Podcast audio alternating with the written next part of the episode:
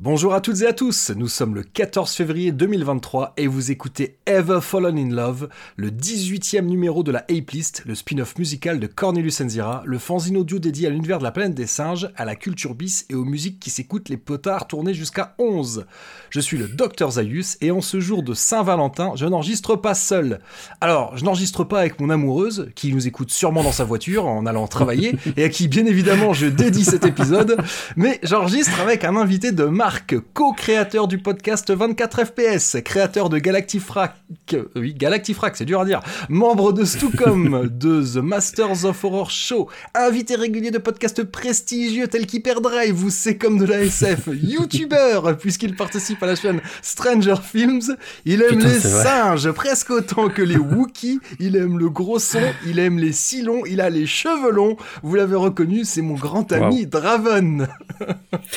Salut Doc Ah, Et joyeuse Saint-Va- Saint-Valentin, dis donc Voilà, Hmm. j'ai tout donné dans cette intro. Ah ouais, ouais, bah dis donc, ouais, mais je, je me rends compte que ça commence à être long, Ouais. ces conneries. euh. Ouais, ça commence à être vachement long. Oh merde, désolé. désolé pour ça. Non, bon, bon, en tout cas, moi j'espère que ça t'a plu. Et puis j'espère Ah qu'un oui, jour, magnifique. que dans un podcast, quelqu'un te présentera en disant que t'es invité régulier de Cornelius Enzira. Bah oui, c'est vrai. C'est vrai pour le coup. Euh, voilà. Ah, trop Bon, bien. et puis euh, un autre truc aussi, parce que moi j'ai dédié cet épisode à Madame Zayus, alors bon, t'as peut-être intérêt à faire une dédicace aussi si tu veux Ah oui, pas tiens. être dans la sauce. Oui, au fait, alors, de façon tout à fait naturelle et spontanée, je, je dédie cet épisode à mon amoureuse, euh, à Karine qui coanime euh, Galactifrac avec moi, bien sûr. Et alors, que de la musique qui va beaucoup lui plaire. Oh, bah, euh, cela dit, cela dit. Euh... Non, il y, a des- il y a des belles choses. Ouais, ouais, ouais, ouais, parce que, alors voilà, hein, euh, on a dit un peu les musiques qui s'écoutent, les potards tournés jusqu'à 11. C'est vrai qu'on reste dans l'univers, euh, grosso modo, du punk et du métal, mais. Mm. Mais franchement, on est Mm. Bon, on- déjà on a fait dans le classique, je trouve, on a parce que euh, on, on va quand même révéler un peu les coulisses de, de cette ape list. Ça s'est décidé en à peu près 5 minutes. J'ai dit, hein, qu'en gros, j'ai dit ça. Oui. Eh, on ferait bien une playlist sur la Saint-Valentin. Oui. C'est ça. on, on choisit des morceaux où il y a love dans le titre. Et voilà. Et j'ai dit les, cinq premiers morceaux auxquels tu penses, c'est les bons. Et voilà. Je pense que c'est la ça. la moins préparée du monde. Et euh, donc voilà. C'est vraiment. On a choisi tous les deux cinq titres avec le mot love dans le dans le Ouais. titre. Et euh, et ça s'est arrêté là. C'est les cinq premiers qui nous sont passés par la tête. On dit pas que c'est les meilleurs. On dit pas il y a pas de voilà. Non, C'est pas pas un classement. Voilà, exactement. C'est ce que Mhm. j'allais dire. C'est c'est juste c'est ce qui nous est passé par la tête. Et puis et puis c'est tout.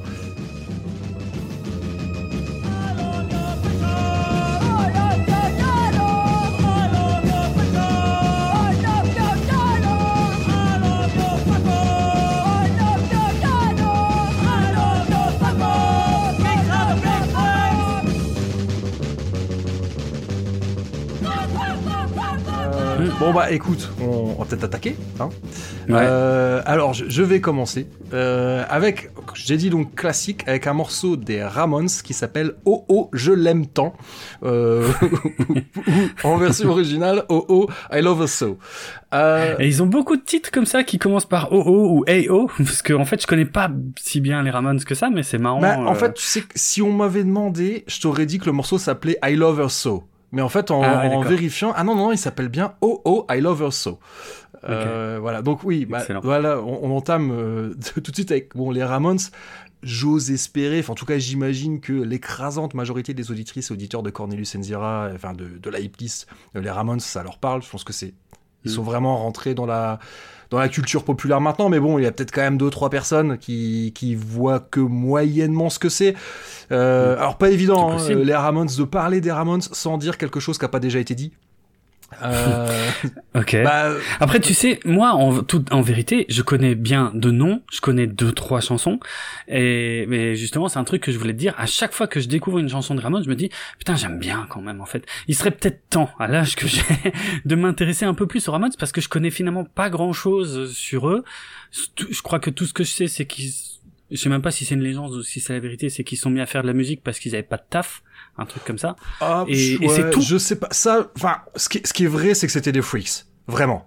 C'est voilà, c'est des gars euh, qui qui sortent, enfin c'est des c'est donc des New-Yorkais qui viennent de, enfin qui qui viennent pas de milieux euh, aisés, enfin même au contraire, ils, ils ont connu des trucs euh, même assez crades. on peut, ouais, ouais ouais Enfin je je je, vois, je le garantirai pas à 100% parce que j'ai pas non plus la prétention d'avoir une connaissance encyclopédique de l'histoire des Ramones, mm. mais voilà ils viennent ils viennent vraiment, enfin c'est des prolos quoi. je sais pas. donc oui effectivement ils je, ouais, je pense qu'il glandait rien. Euh, Ouais, voilà, il glandait rien et même, euh, bah, c'était pour certains d'entre eux, c'était des, c'était détox. Euh, ah ouais, bah, bah, Didier Ramon est mort d'une overdose. Je veux pas dire de bêtises concernant parce que les quatre membres originels des Ramones ils sont tous morts. Et... Ah, c'est vrai ils sont tous morts. Ah merde. Et donc je veux pas dire de bêtises pour les autres, mais Didier Ramon, c'est sûr, Didier Ramon, il était, euh, il était camé au dernier degré. Hein. Et euh, ouais, ouais, donc c'est, oui, même il y a eu, il s'en est défendu, mais il y a un morceau des Ramones qui fait clairement qui fait référence euh, à un endroit où il y avait de la prostitution euh, masculine. Lui, il s'en est toujours défendu, il dit que c'est pas vrai, mais bon, il y en a qui disent que oui, que Didier Ramon, à un moment, il s'est prostitué pour pouvoir, euh, pour pouvoir se payer sa dose, quoi. Donc c'est, ouais, non, effectivement, ils, viennent pas de, enfin, ils ont, surtout, Didier Ramon a une histoire qui est, c'est celui que je connais le mieux des quatre, et, et, il a une histoire qui est, qui est pas, qui est pas très joyeuse, qui est même, qui est même plutôt triste, pour être tout à fait sincère. Mais, mais bon, voilà. Mais à côté de ça, ils étaient capables de faire des morceaux très bubblegum. Et, et en plus, oui, toi qui adores les Beatles, euh, ouais. Bah ouais, les Ramones, les Ramones c'était vraiment fan des Beatles. je, crois qu'on l'a déjà dit dans la hiplist, euh, leur nom euh, vient de, des Beatles. Parce que euh, Paul McCartney, quand il voulait utiliser, quand il voulait utiliser un pseudonyme, il se faisait appeler Paul Ramon. Arrête tes conneries, putain. Alors tu me l'avais sûrement déjà dit, mais je m'en souvenais pas. Ok. Et donc euh, Didi, euh, qui était également le bassiste des Ramones, qui était fan des Beatles, mm. eh ben il c'est lui, il a proposé mm. ce nom-là, et ils ont pris comme comme ça se faisait beaucoup dans le punk, ils ont tous pris, on prenait des pseudos, et, euh, et en fait ils ont tous pris le pseudo Ramon comme s'ils étaient frères. Hmm. Euh, oui, oui, ça, je savais qu'ils n'étaient pas vraiment frères, mais qui était un truc que je croyais il y a très longtemps. Non, non, ils n'étaient euh, pas. non, ils avaient ah aucun lien de parenté euh, entre eux. Hmm. Mais, mais oui, voilà, c'était, c'est pour ça qu'ils ont un morceau qui s'appelle We're a Happy Family, qui est d'ailleurs, quand tu lis les paroles de We're a Happy Family, c'est pas une famille heureuse du tout. Et bah, bon, puis en même temps, les, les comment eux-mêmes, hein, ils avaient des relations très conflictuelles. Mais bon, ça, c'est un, ah un classique dans l'histoire du rock. Hein. oui, le côté frères ennemis, ça, c'est. Mais bon. Donc ouais, les Ramones, bah, ouais, qui est considéré par certains comme le premier groupe de punk de l'histoire. Bon, mm. si tenté que ça veuille dire quelque chose. Hein, euh, clairement, moi, c'est un truc dont je me contrefous, mais bon, voilà, ils sont parfois. Est-ce que c'est vrai, est-ce que c'est pas vrai Ça, c'est un peu compliqué. Puis on, va en reparler plus tard dans cette dans cette tape list de, de, toute manière. Mais par contre, là où moi, là où je ferai une comparaison justement, euh, qui toi te parlera peut-être plus, euh, bah pour moi, les Ramones, ils sont au punk, ce que Black Sabbath fait au métal. Ah ouais, ok, quand même. Ouais, je dirais ça. C'est pas rien. Alors, Peut-être, je, je mettrai quand même un bémol parce que ce qu'on dit de Black Sabbath, c'est qu'on dit les cinq premiers albums de Black Sabbath contiennent tout le hmm. métal. C'est ça, hein, je crois. C'est ça le. oui, oui, on dit ça, oui. Et que en fait tout, tout le reste du métal c'est la même chose, juste jouer plus vite ou euh, voilà. Mais en gros c'est ça. Donc je sais pas si je dirais ça de des Ramones, mais par contre ce qui est vrai, que les, les trois premiers albums des Ramones, c'est des classiques et c'est pas pour rien quoi. Il y a, y a, quasiment pas un seul morceau de gras. Il y a que il y a que du bon. Ah, il y a que du bon. euh, enfin, je veux dire, euh, la, seule réserve, c'est il faut aimer ce style. Parce qu'évidemment, quelqu'un qui aime pas le punk, euh, bon, tu mm. pourras lui faire écouter les Ramones sont long, large et en travers, il aimera jamais. Hein. Mais, mais, mais, mais, voilà, c'est pour dire l'importance qu'ils ont dans, dans l'histoire de ce style. Je pense que voilà, dans, dans l'histoire du punk, les Ramones s'y pèsent autant que Black Sabbath dans l'histoire du métal. Ça, je pense que. D'accord. voilà, ça, n'engage que moi, mais, euh, mais je pense que voilà, pour s'il y a des gens qui sont métalleux et pas trop punk qui nous écoutent, je, je, je me dis que ça leur parlera, quoi. Non mais même euh, honnêtement, euh, je me dis que le grand public et pour l'histoire du punk, je me situe plutôt euh, dans la case grand public parce que j'y connais pas grand chose. on entend tout le temps parler de ces putains de Sex Pistols, mais ils sont arrivés après alors. Ils sont arrivés après. Alors ça, ça se joue à ça se joue à pas grand chose. Hein. Mais ah oui, non, non, tout cela. C'est-à-dire que mm, moi, j'aurais tendance à dire que le punk né aux États-Unis, mais encore une fois, j'ai pas non plus la, prétention de, de, tout savoir. Puis il y a toujours un truc, t'es quelqu'un qui va te ressortir un vieux 45 tours Et voilà. oui, oui. Mais euh, comme moi, j'aurais tendance à penser que c'est né aux États-Unis, dans la région des Grands Lacs et, et à New York, même si pas que. Hein, y a, mais c'est principalement là que, que ça naît. Et euh, mais la, la réponse britannique, elle est quasi instantanée. Et, euh, qui est une rép- ouais, ouais, qui est- en plus qui est une réponse un peu différente parce qu'à la base le punk euh, aux États-Unis il y a un côté un peu arty qu'il n'y a pas nécessairement euh, côté anglais c'est côté anglais c'est vraiment de la musique de prolo quoi et, euh, que, que peut-être euh, voilà les Ramones justement peut-être qu'ils dénotaient là, là-dedans parce que eux ils arrivent dans la scène new-yorkaise qui est ouais, une scène peut-être un peu arty parce qu'avant eux il y a eu Patti Smith il y a eu Television il y a eu Velvet Underground et, Mhm. et eux ils arrivent avec un côté peut-être plus crade quand même Ok. mais ouais, donc ouais, début de carrière fulgurant parce que leur premier album sort en 76. Euh, le deuxième qui s'appelle Leave Home, sur lequel figure euh, Oh, Oh, I Love Her So, il sort en Mm. janvier 77, donc euh, moins d'un an après le premier. Et le troisième album, Ouais. Rocket to Russia, il sort en novembre 77. Ah, abusé. Donc, les gars, en- à la vitesse. En un an et demi, ils sortent trois albums qui vont marquer au fer rouge le style. C'est. euh, Wow. Mais bon, après, Respect. quand tu regardes dans les années 70, c'était comme ça. hein. Euh, Oui, oui, bien Ça, sûr. Les deux premiers ouais. albums de Led Zepp sont sortis la même Ouais, année. Hein. ouais, voilà. Et, et on va avoir euh, d'autres trucs que j'ai choisis. C'est la même, la même trajectoire un peu. hein. Et euh, Mm. donc ouais. Donc ouais, en tout, ils ont sorti 14 albums studio en moins de 20 ans. le, le- le- le- et le, Ah, le dernier est sorti en 95. Donc voilà quoi. Carrière finalement assez courte quand on compare. 20 ans, c'est à la fois énorme et court quand on compare à des mastodons qui existent encore depuis, euh, enfin, qui existent depuis des lustres, quoi. Si tu compares, bah, par exemple, à, à Motorhead, parce que je trouve que, voilà, j'ai Mm. fait la comparaison avec Black Sabbath et je trouve que la comparaison avec Motorhead, elle est, elle est, elle est bien aussi. Euh, Bah, évidemment, mais en plus ils se connaissaient bien, ils étaient potes, il me semble. oui, bon, après. Lemmy j'ai l'impression que Lemmy était copain avec tout le monde. Mais, euh, Oui, mais tu sais que Lemmy c'est toujours considéré beaucoup plus proche de la scène punk Oui. que de la scène metal. Bah, même, la ouais. scène metal c'est vraiment venu sur Mais le moi, parce que je crois c'est à l'époque de Ace of Spades, où on dit donc Ace of Spades Mm. qui sort en 80, donc euh, euh, Motorhead existe déjà depuis 5 ans. C'est quoi Je sais plus, je sais plus, ça doit être leur quatrième album studio, non Ace of t- euh, Oh là, de tête, Ouais. oh, un poil plus, je dirais. Mais euh, ouais, dans ces eaux-là, dans les quelque part dans les dix premiers, mais peut-être pas. Parce que c'est c'est 80 Ace of Spades, si je dis pas de conneries. Et, euh, Dans l'année. j'en et premier, rien. al- Je vais regarder. premier album de Motorhead, c'est 75, j'en suis à peu près sûr. Euh, Ça, y a moyen, ouais. Mais bon, ouais, ouais, mais je trouve que voilà, moi, voilà, je ferais cette. euh, Ouais, 80, mais Ace of Space, bien vu. Et je ferais, ouais, parce qu'il me semble que c'est celui-là qui a été qualifié de métal et que, pff, ouais. Oui, de toute façon, Lemmy, tu lui demandais ce qu'il faisait, il disait, je fais du rock'n'roll. Donc, euh, Ouais, et même moi j'ai le souvenir de d'interviews de Lemmy que j'ai lu quand j'étais ado où il disait on lui demandait euh, qu'est-ce que ça te fait d'être considéré comme un des parrains de la scène métal? Et, et ben il répondait bah je comprends pas parce que moi j'ai toujours pensé que ce qu'on faisait c'était du punk. Donc après peut-être il disait ça pour troller un peu mais je pense qu'il y avait quand même il se sentait à mon avis quand même un poil plus proche de de la ouais. de la et, scène et punk il l'était. on, et on va en reparler dans cette tape list. Tout est lié. C'est bien le quatrième album hein, bien vu hein, Ace of Spades c'était meilleur Ah, que je moi connais, je mes classiques. Mm. Bravo. mais, mais il me semble ouais, que celui-là, il avait été qualifié par la presse de métal et que Lemmy, il- Ok. il- ouais, il dit ouais, je m'en fous quoi. ah, ouais, ça c'est clair qu'ils s'en foutaient oui. Et ouais, non, et je trouve que ouais, la comparaison avec Motorhead, elle se tient déjà aussi parce que Mm. euh, finalement, on dit ouais, les faux frères, les frères maudits, les Ramones, mais il y a eu finalement assez peu de changements de line-up. hein. Euh, Mm. Je veux dire, euh, Joey et Johnny, ils ont, ils ont jamais quitté le groupe, ils ont été là tout, au, tout du long.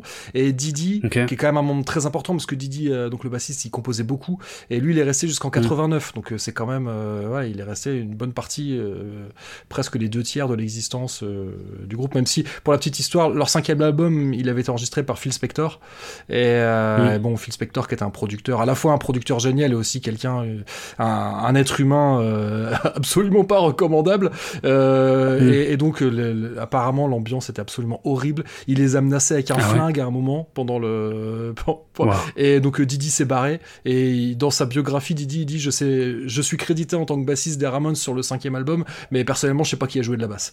oh la vache Mais non, comment c'est possible? Ouais, bon après voilà des- des- des- après bon Didi encore une fois c'était un type qui était qui était toxicomane et paranoïaque Euh, donc est-ce qu'il faut prendre Ouais. tout au premier degré tout ce qu'il disait j'en sais rien mais euh, mais ça fait partie des, des, des très nombreuses légendes sur les Ramones mais euh, mais ouais voilà moi je, je- je- pour en revenir à la comparaison avec Motorhead je dis ouais quelque part euh, ben, j'ai l'impression que les Ramones, c'est le groupe que tout le monde connaît, mais je pense qu'il y a des gens qui doivent croire que c'est juste des logos de t-shirts vendus chez H&M, qui sont pas au courant que c'est des groupes. Et, euh, mm-hmm. et puis j'ai l'impression ouais, que dans le milieu de la musique, personne osera dire qu'il aime pas. Euh, tu vois, personne osera dire j'aime pas Black Sabbath, j'aime pas les Ramones, j'aime pas Motorhead. Je sais pas si c'est toujours sincère en fait, mais euh, c'est des groupes, euh, par contre, oui, qui font l'unanimité. Et, et, voilà, tout le monde les aime, même s'ils ont jamais été millionnaires. Et en tout cas, je parle pour pour Motorhead et pour les Ramones. Black Sabbath, je sais pas s'ils ont. Est-ce que Black Sabbath a vraiment connu le succès commercial?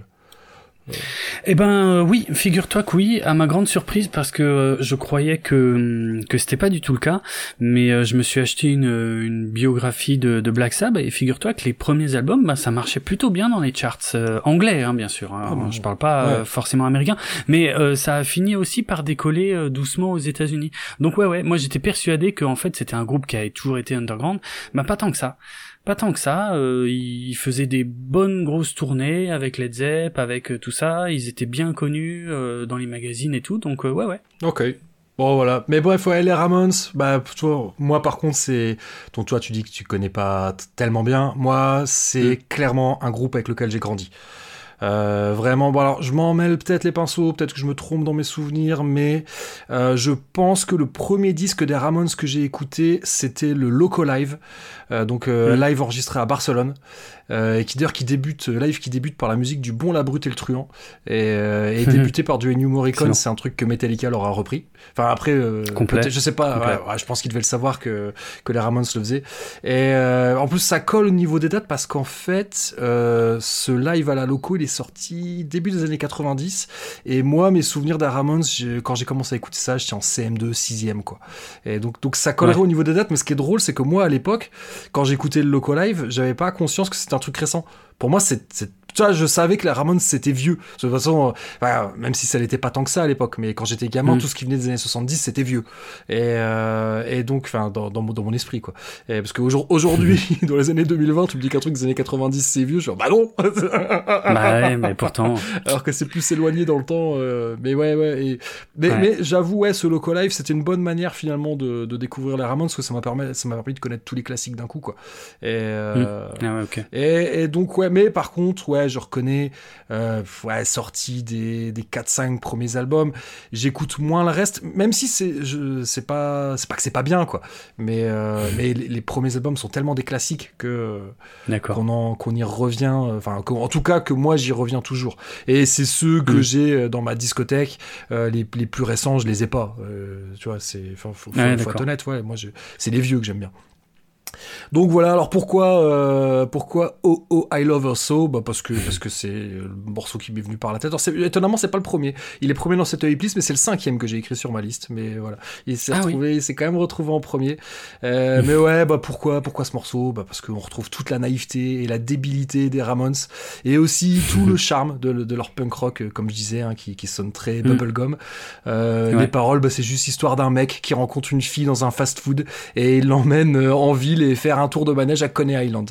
Voilà, c'est tout. C'est juste l'histoire, la, enfin la chanson ne raconte rien d'autre. Mais moi, ce que, en fait, ce que je trouve génial, c'est que moi, tu sais, si tu me dis Burger King, bah, je vais penser, euh, tu sais, au sol qui colle à cause du soda qui a été renversé. Je vais penser mmh. aux tables grasses et pleines de miettes. Euh, je vais penser à l'odeur de bouffe. Mais bah, quand les Ramones chantent euh, I Met Her at the Burger King, eh ben, eh ben, ils transforment ça en un lieu idyllique, romantique, où on peut tout à fait tomber amoureux à côté de la machine à soda. C'est mignon. Voilà, c'est imparable. Mmh.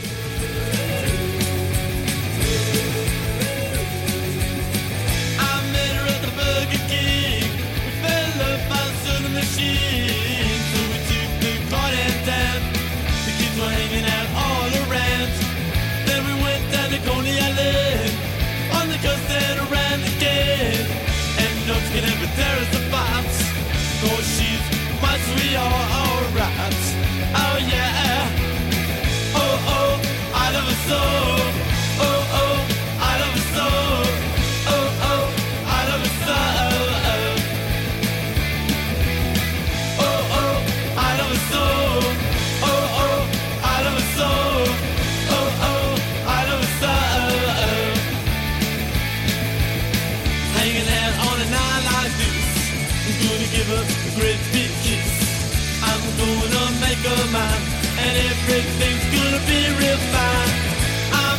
At the Burger King. Fell up the soda machine. So we took the goddamn down. The were hanging out all around. Then we went down to Coney Island. On the coast then around again. And no one's gonna have to tear us apart. Cause she's my sweetheart, alright. Oh yeah. Oh oh, I love her so. Oh oh, I love her so.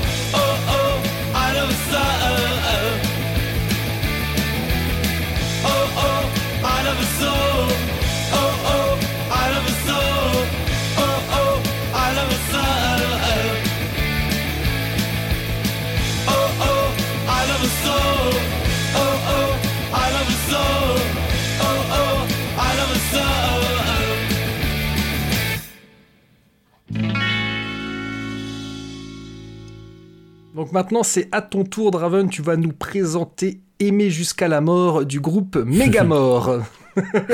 c'est ça, c'est complètement ça.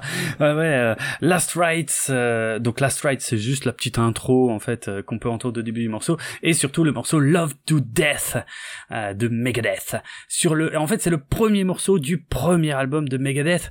Donc, on va encore parler un petit peu histoire de la musique, Euh, mais euh, bah déjà pour dire en deux mots, le morceau en lui-même, c'est très particulier hein, comme chanson d'amour, puisque alors c'est Mustaine, Dave Mustaine, leader, chanteur de Megadeth, hein, qui l'avait dit euh, dans une interview, qu'il avait dit bah cette euh, cette chanson, oui, bah ce, ce serait ma version d'une chanson d'amour pour ma nana. Donc euh, sa nana de l'époque. Ah ouais, euh, je sais pas, je sais ouais. pas Ah si oui. j'aurais apprécié. Bah peut-être tu veux, tu veux expliquer non. vite fait les paroles. C'est ça, bah en gros ça peut se résumer assez simplement, hein, Love You to Death, en gros ça veut dire bah voilà, je, je t'aimais jusqu'à la mort mais puisque je peux pas t'avoir, je vais te tuer, euh, comme ça je t'aurai quand même. En gros, Mais tu sais que, ça que tu sais que j'ai hésité à, à- parmi ma liste de morceaux, j'ai hésité à prendre un morceau de. En fait, le, le cinquième morceau a failli être euh, I Love You de Black Flag. Et, et en fait, j'étais étonné Ah. en lisant les Oui. paroles de Love to Death de Megadeth parce que Ouais. bah, c'est plus ou moins le même truc.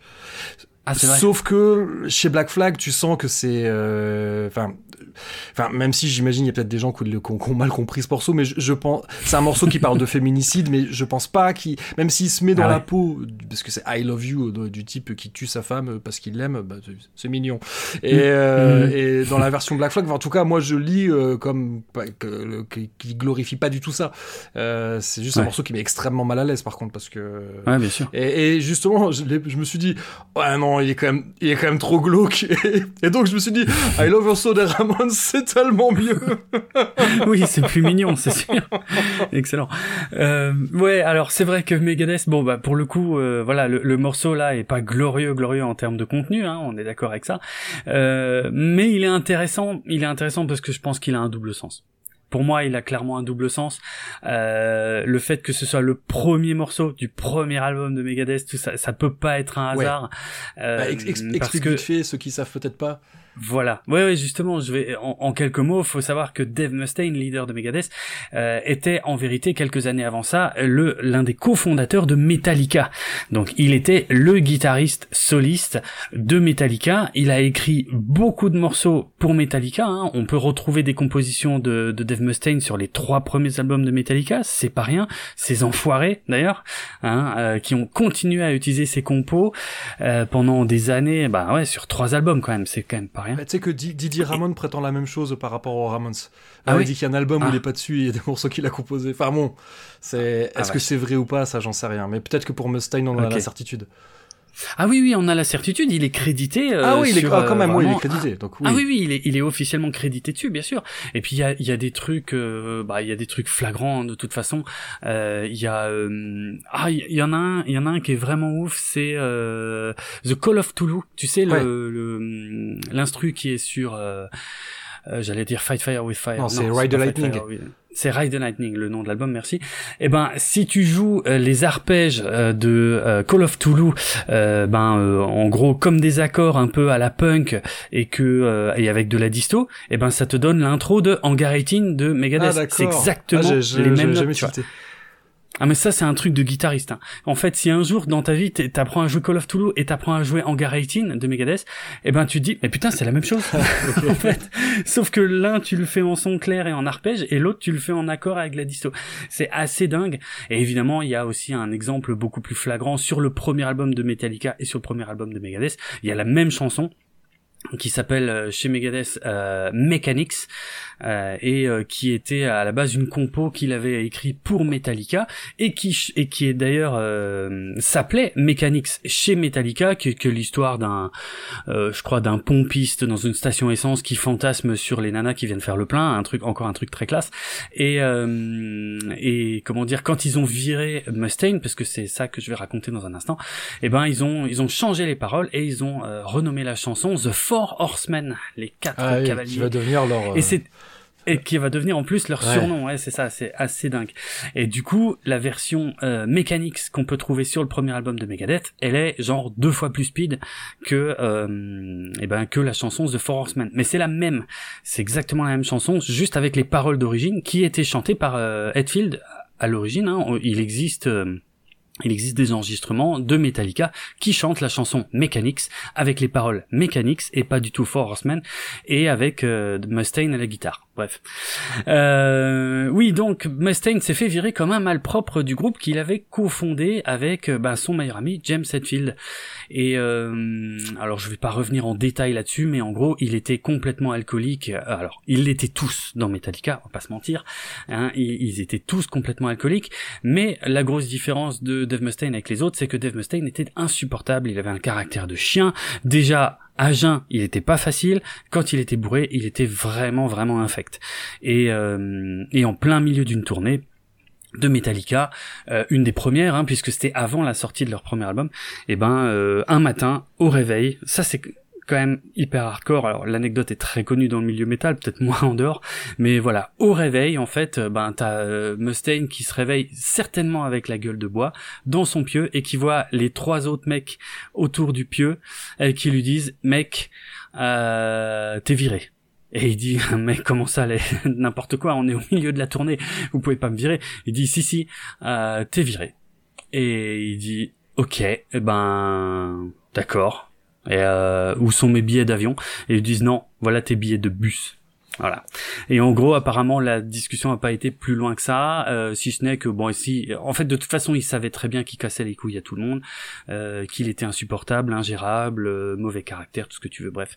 Et donc, ils avaient déjà recruté à ce moment-là, en plein milieu de la tournée, ils avaient déjà recruté euh, Kirk Hammett, qui était à ce moment-là encore le guitariste d'Exodus, Mhm. Et qui était pour venir remplacer. élève de Joe. Satriani, si je si j'ai pas de bêtises. Élève de Joe Satriani, absolument, ouais, c'était très connu euh, pour ça, donc euh, ouais. euh. Mais après, c'est c'est assez ouf parce que euh, Dave Mustaine avait quand même un niveau de guitare hallucinant. Euh, justement, c'est ça qui était ouf, c'est qu'ils ont dû aller chercher un élève de Satriani pour remplacer Mustaine.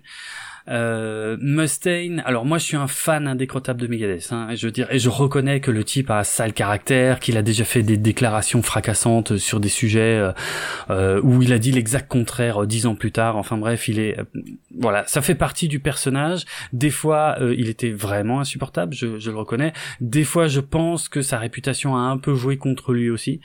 Euh, mais bon, bref, ça reste quelqu'un de complexe et du coup de passionnant, évidemment.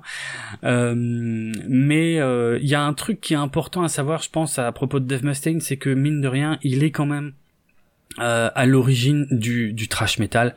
Euh, clairement, il a une influence assez dingue sur l'histoire du trash metal, puisque donc, comme on l'a dit, il a cofondé Metallica. Puis, quand il s'est fait jeter par Metallica, il a créé donc son propre groupe Megadeth euh, dans le but de se venger de Metallica. hein. il l'a toujours dit, il l'a toujours dit clairement. Euh, et c'est pour ça que le premier album de Megadeth est beaucoup plus speed que euh, celui de, de Metallica. C'est parce que son but c'était de foutre la honte à Metallica. Euh, et c'est pour ça aussi qu'il y a un double sens pour moi dans la chanson Ouais. Love You to Death. Bah ouais. hein. Euh, Love to Death, où euh, clairement, euh, pour moi, quand il dit euh, ben je peux pas t'avoir et ben je vais te tuer, euh, ben Ouais. il, ben, il parle de Metallica. quoi. Et, et- et d'ailleurs, je préfère cette version. J'ai écrit ça pour ma copine, quoi. bah bien sûr, bien sûr. Non, mais voilà, il avait les nerfs. Mais mais Mais euh, bon, l'album, euh, le premier album de Megadeth, c'est un peu particulier. C'est probablement pas le plus connu ni le plus apprécié. Ouais, mais il est, quand, il discographie est de quand même cool.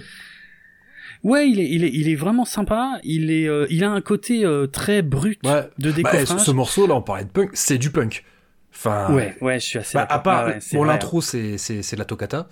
Euh, mais euh, mais euh, comment euh, de Jean-Sébastien Bach hein, c'est ça hein, la toccata. Je- et euh, comment et pas de Sébastien Bach. Oui, non, c'est pas, pas la le- même chose. Excellent. Excellent. Sébastien Bach chanteur de Skid Row hein Skid Row, Ouais. ouais, ex, ex. Euh, je connais quand même encore un peu mes classiques de, de métal. Ouais. Et, euh, mais, euh, mais ouais, non, non, ce morceau, bah, moi, moi, je l'ai, j'ai- je l'ai kiffé à mort. Honnêtement, je sais, tu sais quoi, je sais pas si je l'avais déjà écouté, cet album de Megadeth, tu vois, comme quoi, en- Ah oui? bah, Ok. ah, j- j'aurais, j'aurais, je l'ai- je l'ai forcément dû l'entendre, mais moi, Mm. Megadeth, je pense que j'ai dû découvrir avec Peace Cells, je pense. Ouais, donc juste après. Ouais. Euh, mais Cells, en fait, ce qui est intéressant, c'est que Cells, c'est du vrai Megadeth 100%, ils ont trouvé leur style et tout, alors que sur le premier album, pas encore tout à fait. On sent qu'ils cherchent un peu, il y a une rage dans cet album qui s'appelle Killing is my business and business is good, qui est le titre d'un des morceaux de l'album qui était euh, euh, dédié au personnage de comics du Punisher d'ailleurs. Euh, mais euh, ouais, il y a un côté brut, il y a un côté rageux effectivement, et ouais, je peux comprendre. Bah, je peux comprendre que ce soit pas l'album qu'on aille chercher en priorité quand on va écouter les Megadeth, mais je peux je peux comprendre que que ça ait pu te, te brancher effe- effectivement de d'écouter cet album. Il est euh, historiquement euh, intéressant et puis même euh, les compos sont sont pas mal du Non, tout. bah, moi, je trouve qu'il a, bah, honnêtement, ouais, je, je pense qu'il a mieux vieilli que, que le premier album de Mm. Metallica. Euh, qui, qui est un bon album, hein, mais euh, Ouais, ouais, ouais, ouais. Mais après, faut dire, ouais, le premier album de Metallica a servi de base à tellement de choses que, Ouais. effectivement, il a été tellement Oui, c'est- vrai aussi, ouais, peut-être. Il y a ça aussi. Ouais. Peut-être qu'il l'a usé. Euh, que celui-là, ouais, ouais, le premier Megadeth, c'est un peu différent. Euh, il est, euh, il ressemble pas vraiment à la, à la suite de l'histoire de Megadeth. Il ressemble pas tout à fait à ce qu'on a trouvé ailleurs dans le trash. Euh, et c'est pour ça qu'il est, il, ouais, il est vraiment pour sympa. l'époque, il bourre vraiment, quoi. C'est, hallucinant. Ouais, ouais. Ouais, Franchement. t'as, même, euh, parce que quand, tu vois, quand je l'ai écouté, euh, quand tu me l'as envoyé, j'ai écouté, j'ai pas fait gaffe sur Mm. quel album il était, et, donc moi je pensais que c'était un album plus récent. Que, Ah parce que tu vois, moi ouais, Megadeth, je connais euh, Peace Cells et Rust in Peace. Voilà. Non, si, c'est comme ça. hein. C'est D'accord. ça, hein, oui, euh, je me trompe pas. Oui, oui. Et euh, voilà, je connais ces deux albums-là, et puis ça s'arrête là. Et même si Mm. c'est un groupe que j'ai vu en concert, que je respecte et tout, tu vois, mais après, je l'ai, je l'ai jamais caché. Moi, je, j'ai écouté du métal, mais j'en écoute plus trop, donc euh, j'ai d'énormes trous dans ma dans ma culture métal, quoi. Et, euh, et Mm. donc ouais, je- donc j'ai pas j'ai pas fait gaffe au début. Et ouais, après on dit, mais, c'est le premier album. Ouais. Oh la vache. Ah, et puis il y a, y a des anecdotes géniales derrière cet album, hein, le fait que euh, ils avaient signé, euh, ils avaient réussi à signer chez Combat Records euh, et euh, donc on leur avait filé euh, 8000 dollars pour euh, pour enregistrer l'album et puis c'était pas assez. euh, je crois qu'ils ont une rallonge de 4000 dollars et le problème c'est que donc les 12 000 dollars là, ils ont quasiment tout euh, dépensé en alcool, en drogue, euh, en conneries, en bouffe, euh, enfin bref, ce qui fait que ils n'ont, ils n'avaient plus les moyens de payer le producteur qui avait été engagé pour produire cet album. Du coup, ils l'ont viré euh, pour ne pas le payer, parce que de toute façon ils avaient plus les thunes, et euh, ils ont produit l'album eux-mêmes. C'est aussi pour ça qu'ils sonnent comme ils sonnent. Ah, Euh, voilà. Mais euh, et puis euh, il y a l'histoire de la pochette qui est complètement dingue parce qu'il y avait Dave Mustaine qui avait euh, dessiné un, un croquis de ce qu'il voulait pour la pochette avec euh, un crâne avec des, espèces de lunettes de métal, euh, puis des, des boucles en métal dans les dans la bouche qui deviendra tout ça deviendra la mascotte hein, de, de Megadeth, le fameux Vic Rattled, d'ailleurs dont, dont l'histoire est racontée dans un des morceaux de cet album. Euh, et puis tout ça avec des os qui se croisent et tout ça machin. Et bref, euh, il faut savoir que la, la maison de disques a perdu le croquis de Dave Mustaine. Euh, du coup, euh, ils ont fait deux mémoires, un truc qui ressemblait. Ils ont pris une photo en fait. euh, alors ils ont quand même réussi à, à rester dans les clous à peu près, hein, avec un crâne, euh, avec les lunettes en métal, les boucles, les chaînes, les trucs, et avec une petite bougie. Mais ils ont fait une photo en fait. Euh, et euh, Mustaine était horrifié quand il a vu ça. Il a dit mais non, pas moyen. je veux pas de cette merde. Moi, je veux, je veux un vrai dessin, un beau dessin, comme moi j'avais fait. Enfin, moi j'avais fait que le croquis, mais je voulais ça en beau. Et il dit bah trop tard, tant pis, on n'a plus le temps. euh, voilà, ce sera ça. Et c'est pour ça que sur les rééditions du premier album de Megadeth, eh ben il y a un, maintenant un beau dessin à la place de la photo de merde euh, qui avait ulcéré le père Mustaine à l'époque. Enfin voilà, tu vois, des des, des vraies Bah, histoires les- euh, Les rock'n'roll. pochettes, euh, bah, celles qui sont dessinées par Ed, Ed Repka, elles sont vraiment cool, quoi. Repka, ouais.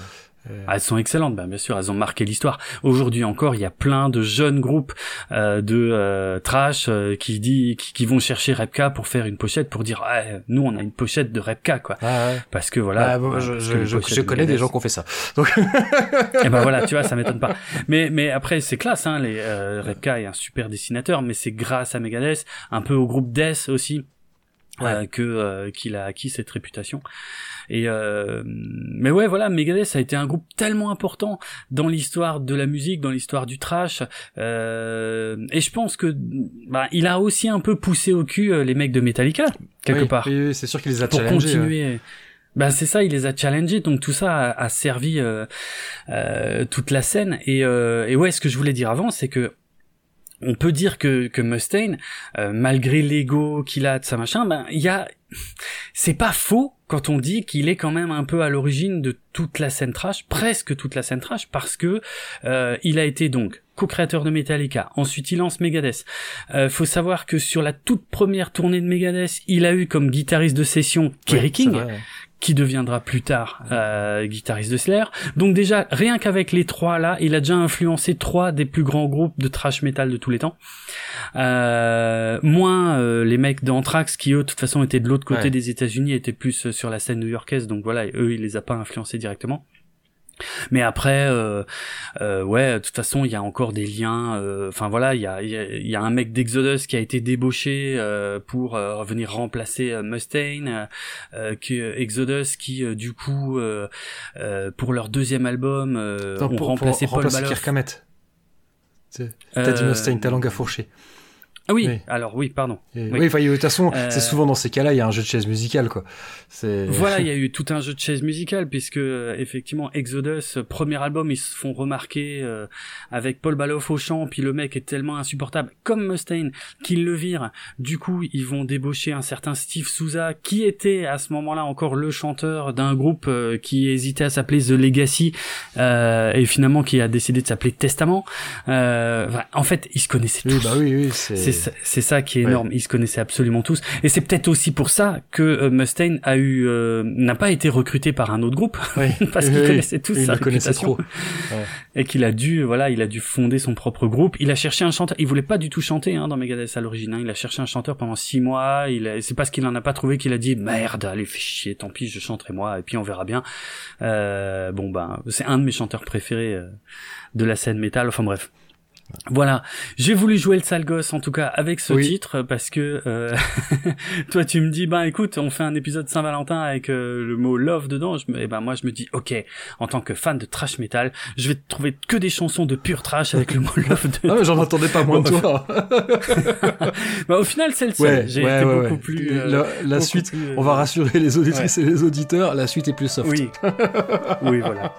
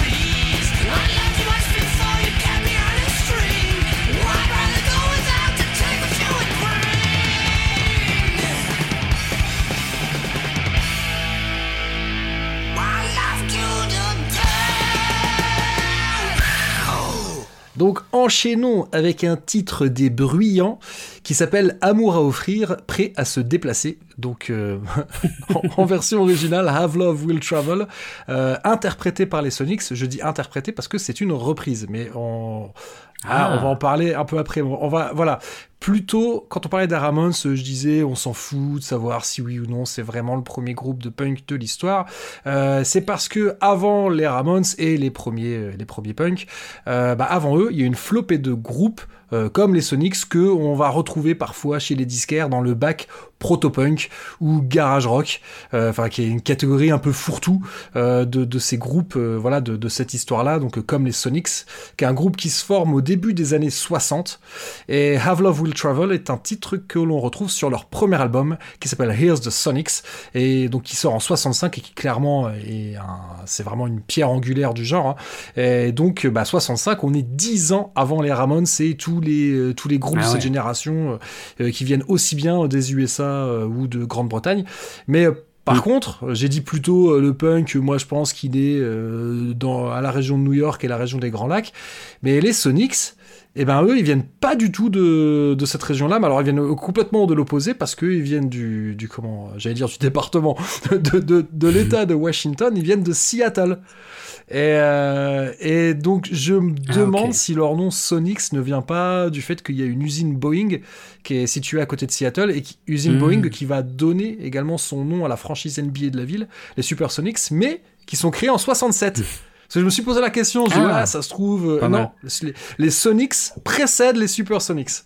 Et, euh, et Hmm. le Supersonics, ça qui était une de mes franchises préférées dans NBA Jam, hein, qui était qui est probablement le jeu vidéo auquel j'ai le plus joué. Et, euh, Excellent. donc voilà, sur Mega Drive. Et donc, euh, je- clairement, bien. jouais avec Seattle parce que c'était la ville de Nirvana, Pearl Jam, Mudhoney, Mm, Alice in mm. Chains, Jimi Hendrix aussi plutôt, et, euh, et les Sonics. Euh, À l'époque, je, je connaissais pas les Sonics. Mais, euh, mais bon, voilà. Donc, Have Love Will Travel, donc je l'ai dit, interprété par les Sonics, parce que c'est un morceau qui a été repris vraiment, vraiment beaucoup de fois, même si a priori euh, la version euh, des Sonics c'est la plus connue. Mais à l'origine, c'est un morceau qu'on pourrait classer dans un style entre doo-wop et rhythm and blues. C'est un morceau de Richard Berry qui date de 59. Alors Richard Berry n'a absolument aucun lien, en tout cas a priori pas de lien avec Chuck Berry. Euh, Mais ouais, ce côté doo-wop et rhythm and blues, bah, je trouve qu'on le ressent encore un peu dans la version des Sonics. Et, euh. Ah et oui. comment- Mais ce qui est rigolo dans la version de Richard Berry, c'est que euh, donc là, c'est il est question de, de voyager, hein, parce que will travel, voilà, c'est prêt à Mm. voyager. hein. Et, euh, Mm. et ben dans la version de Richard Berry, comme il faisait du, du wop, il y a des wou wou, et à, et à la fin du morceau, ça fait vraiment le sifflement euh, caractéristique d'une loco vapeur. Euh, je suis Ouais. sûr que t'adorerais. Et- Excellent. mais, euh, mais ouais, pour- en plus, il y a, il y a- il y a un truc assez marrant pour, pour rester sur Richard Berry, et promis après on va parler des Sonics, hein. mais pour rester sur Richard Berry, c'est que les deux titres qui sont probablement les plus connus de sa discographie, c'est donc Have Love Will Travel, mais aussi Louis Louis. Mm. Donc en fait, le mec a composé Ah, deux oui. titres qui ont été repris par tout le monde. Putain, c'est clair. Ah ouais, large. Et, et- et- et je pense qu'il n'y a pas grand monde qui sait que c'est de lui en fait. Et, euh, Mm. Voilà, ouais, c'est. euh, Et d'ailleurs, pour Louis Louis, il paraîtrait que ce serait le morceau de rock pour lequel il existerait le plus de versions différentes. Euh, et, et d'ailleurs, euh, bah, les. Sonics l'ont reprise aussi. et, et on parlait de Motorhead, euh, Louis Louis, si je dis pas de bêtises, euh, c'est Mm. le premier single de Motorhead qui va se classer dans les charts. Parce que Motorhead, euh, Ah, c'est très tout possible. Début, les tout Ouais. débuts de Motorhead, c'est tout le monde disait que c'était de la merde. Et, euh, et puis ils sortent Louis Louis, et puis que, Ouais. d'ailleurs que, que moi je trouve, je la trouve pas fanta- autant j'aime beaucoup Motorhead, mais ce trop je la trouve pas. Ouais, je trouve- Ah ouais? moi je la trouve pas Bah, fantastique. moi, je, moi, je l'aime bien, mais figure-toi qu'il en existe plusieurs versions, Ah ouais. et il y a des versions que je trouve pas ouf, et il y en a une ou deux que je trouve vraiment Ah, j'ai peut-être cool. pas écouté Donc, les ouais, bonnes, Ça alors. dépend. Mais puis, Mhm. puis pour le coup, Louis Louis, il y, a- y y des versions. euh, je crois que c'est euh, les Kingsmen qui, je crois que c'est la version la plus connue et c'est ma préférée. Mais euh, mais bon, Ah ouais, Ouais, bref, là, on, on s'est, on s'est éloigné. Mais euh, ouais, bon, on- j'ai parlé des paroles de, de Oh, Oh, I Love Her So. Alors, je vais parler un peu des paroles de Have Love Will Travel qui sont peut-être pas si, euh, comment, euh, peut-être pas si romantiques que ça. Parce que euh, si on les lit de manière littérale, voilà, on dirait c'est quelqu'un qui est prêt à tout pour trouver l'amour. Mais euh, bon, si tu regardes un peu, c'est vrai l'histoire d'un mec qui est prêt à aller du Maine jusqu'au Mexique uniquement pour retrouver une fille qui l'aimera n'importe quand, n'importe où. Il recherche une femme qui le satisfera. Je, hein, ouais? Est-ce que c'est vraiment l'amour que ce monsieur recherche?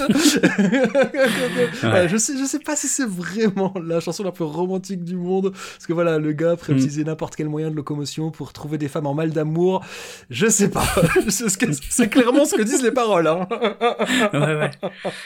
Ouais, bon, de toute façon, les, les chansons d'amour entre très gros guillemets dans l'histoire du rock, Ouais. euh, si tout le monde savait euh, ce que voulaient vraiment Ouais, dire les paroles, ben, il y a plein de gens très qui mal. seraient horrifiés. Ouais, ouais, ouais. ça vieillit, mais bon, voilà, on, on va être clair, oui, je pense pas que les paroles ont un grand intérêt, pas plus que celles de Louis Louis d'intérêt. Les paroles de Louis Louis, c'est, c'est même difficile de comprendre quelque chose, mais, euh, mais bon, voilà. Donc, euh, donc euh, concernant, euh, concernant le titre, Richard Berry, en fait, il s'est inspiré d'une série télé. Alors, vous allez comprendre parce que je vais, je, je me suis rendu compte en préparant cet épisode qu'il y avait beaucoup de choses qui, qui pouvaient se répondre euh, entre les différents morceaux que j'ai choisis, alors que, alors qu'au Hmm, départ, c'était un hasard total. Mais à l'origine, Richard Berry, il s'est inspiré d'une série télé western, euh, parce qu'à l'époque, dans les années 50, le western était encore très à la mode, et euh, donc une série télé, mais qui, qui, qui était aussi adaptée à la radio, euh, qui s'appelait Have Gun Will Travel. Et euh, donc Mm. euh, un titre qu'on pourrait traduire par euh, possède une arme à feu, prêt à se déplacer. Et donc cette expression-là, euh, have something will travel, en fait c'est ça Ouais. vient des petites annonces. Et, euh, et probablement ça viendrait du monde du théâtre parce que dans le Ah ouais. théâtre les, les acteurs et actrices, enfin oui, ah, je sais pas si, si ça marche pour euh, vous- euh, mais les acteurs mettaient des annonces, c'était Have Tux Will Travel. Euh, donc les acteurs qui cherchaient du travail, donc, clairement ça voulait dire j'ai un j'ai un tu- tuxedo, un, un smoking, Un costume, un, un un smoking. j'ai un smoking, je peux me déplacer. Et, euh, et voilà, Ouais. c'était dans le monde du théâtre, c'était une expression qui était couramment utilisée. Et probablement, c'est ça qui a inspiré Have Gun Will Travel, et c'est ça qui a donné l'idée à Richard Berry de faire un morceau qui s'appelle Have Love Will Travel. Voilà, tout. Et, et donc ouais, et ça, cette expression, elle a également été reprise euh, par un certain Robert A. Heinlein, qui a sorti un roman qui s'appelle Have Spacesuit Will Travel. Ah, excellent. Je savais pas, je le connaissais pas est celui-là. tiens. sorti en français sous le titre Le jeune homme et l'espace ou Le vagabond de l'espace. Voilà. Bon, tout ça pour quand même reboucler un peu avec l'univers de la SF. Enfin, j'ai, essayé de, de faire Bien reboucler tous nos univers dans un seul truc. Bon, honnêtement, euh, j'avais juste pris le morceau parce qu'il était cool. C'est en faisant des petites recherches, chose que je fais d'habitude Ouais. pas pour les hip lists. Et là, j'ai fait des recherches et je me suis rendu compte qu'il y avait plein de trucs à dire en fait. Euh, mais bon, ouais, revenons-en à la musique, est quand même l'essence à la base de la hip list. Euh, bah, en fait, moi, ce que je trouve génial avec ce morceau, je sais pas si, ça fait cet effet-là aussi, mais je trouve que on a du mal à se dire que ça a 60 ans en fait. C'est Exactement. Ah, c'est exactement ce que je voulais te dire. C'est marrant. Je voulais te dire, je suis incapable de dire quel est l'âge de, de, de ce morceau parce que il est, s'il est vraiment des années 60, il est d'une modernité folle euh, parce que on sent déjà le jeune groupe qui a poussé les potards euh, de bah, de la voix qui a été ouverte par les Beatles, mais qui n'est pas dans la repompe euh, directe des Beatles. Ils sont déjà, euh, ils ont déjà un tout petit peu plus de disto, ils ont déjà un tout petit peu plus de grain dans le chant, tu vois. Il, il, il est pas loin de gueuler. Moi, ça me fait un peu penser au chant de de, de, de John Fogerty hein, dans Creedence Clearwater Revival que j'adore par-dessus tout, euh, où euh, on est prêt, on n'est pas loin du chant hurlé. euh, il qui y avait, il y avait un déjà, truc il y avait déjà Little. Richard quand même. Ré- Réécoute Little Richard, il y a Ouais. des morceaux où c'est, c'est, assez étonnant de se dire que c'est, que c'est, oh, c'est encore plus vieux quoi. Mais, mais non, mais non, Ouais. mais je suis d'accord que, Mais c'est ouais, mais alors ce qui joue aussi, c'est que, euh, voilà, parce que ouais, c'est, le morceau il est quand même ultra rêche, même s'il garde ce côté, on sent le côté rhythm and blues, mais c'est un morceau voilà qui est, Oui. qui est rappeux.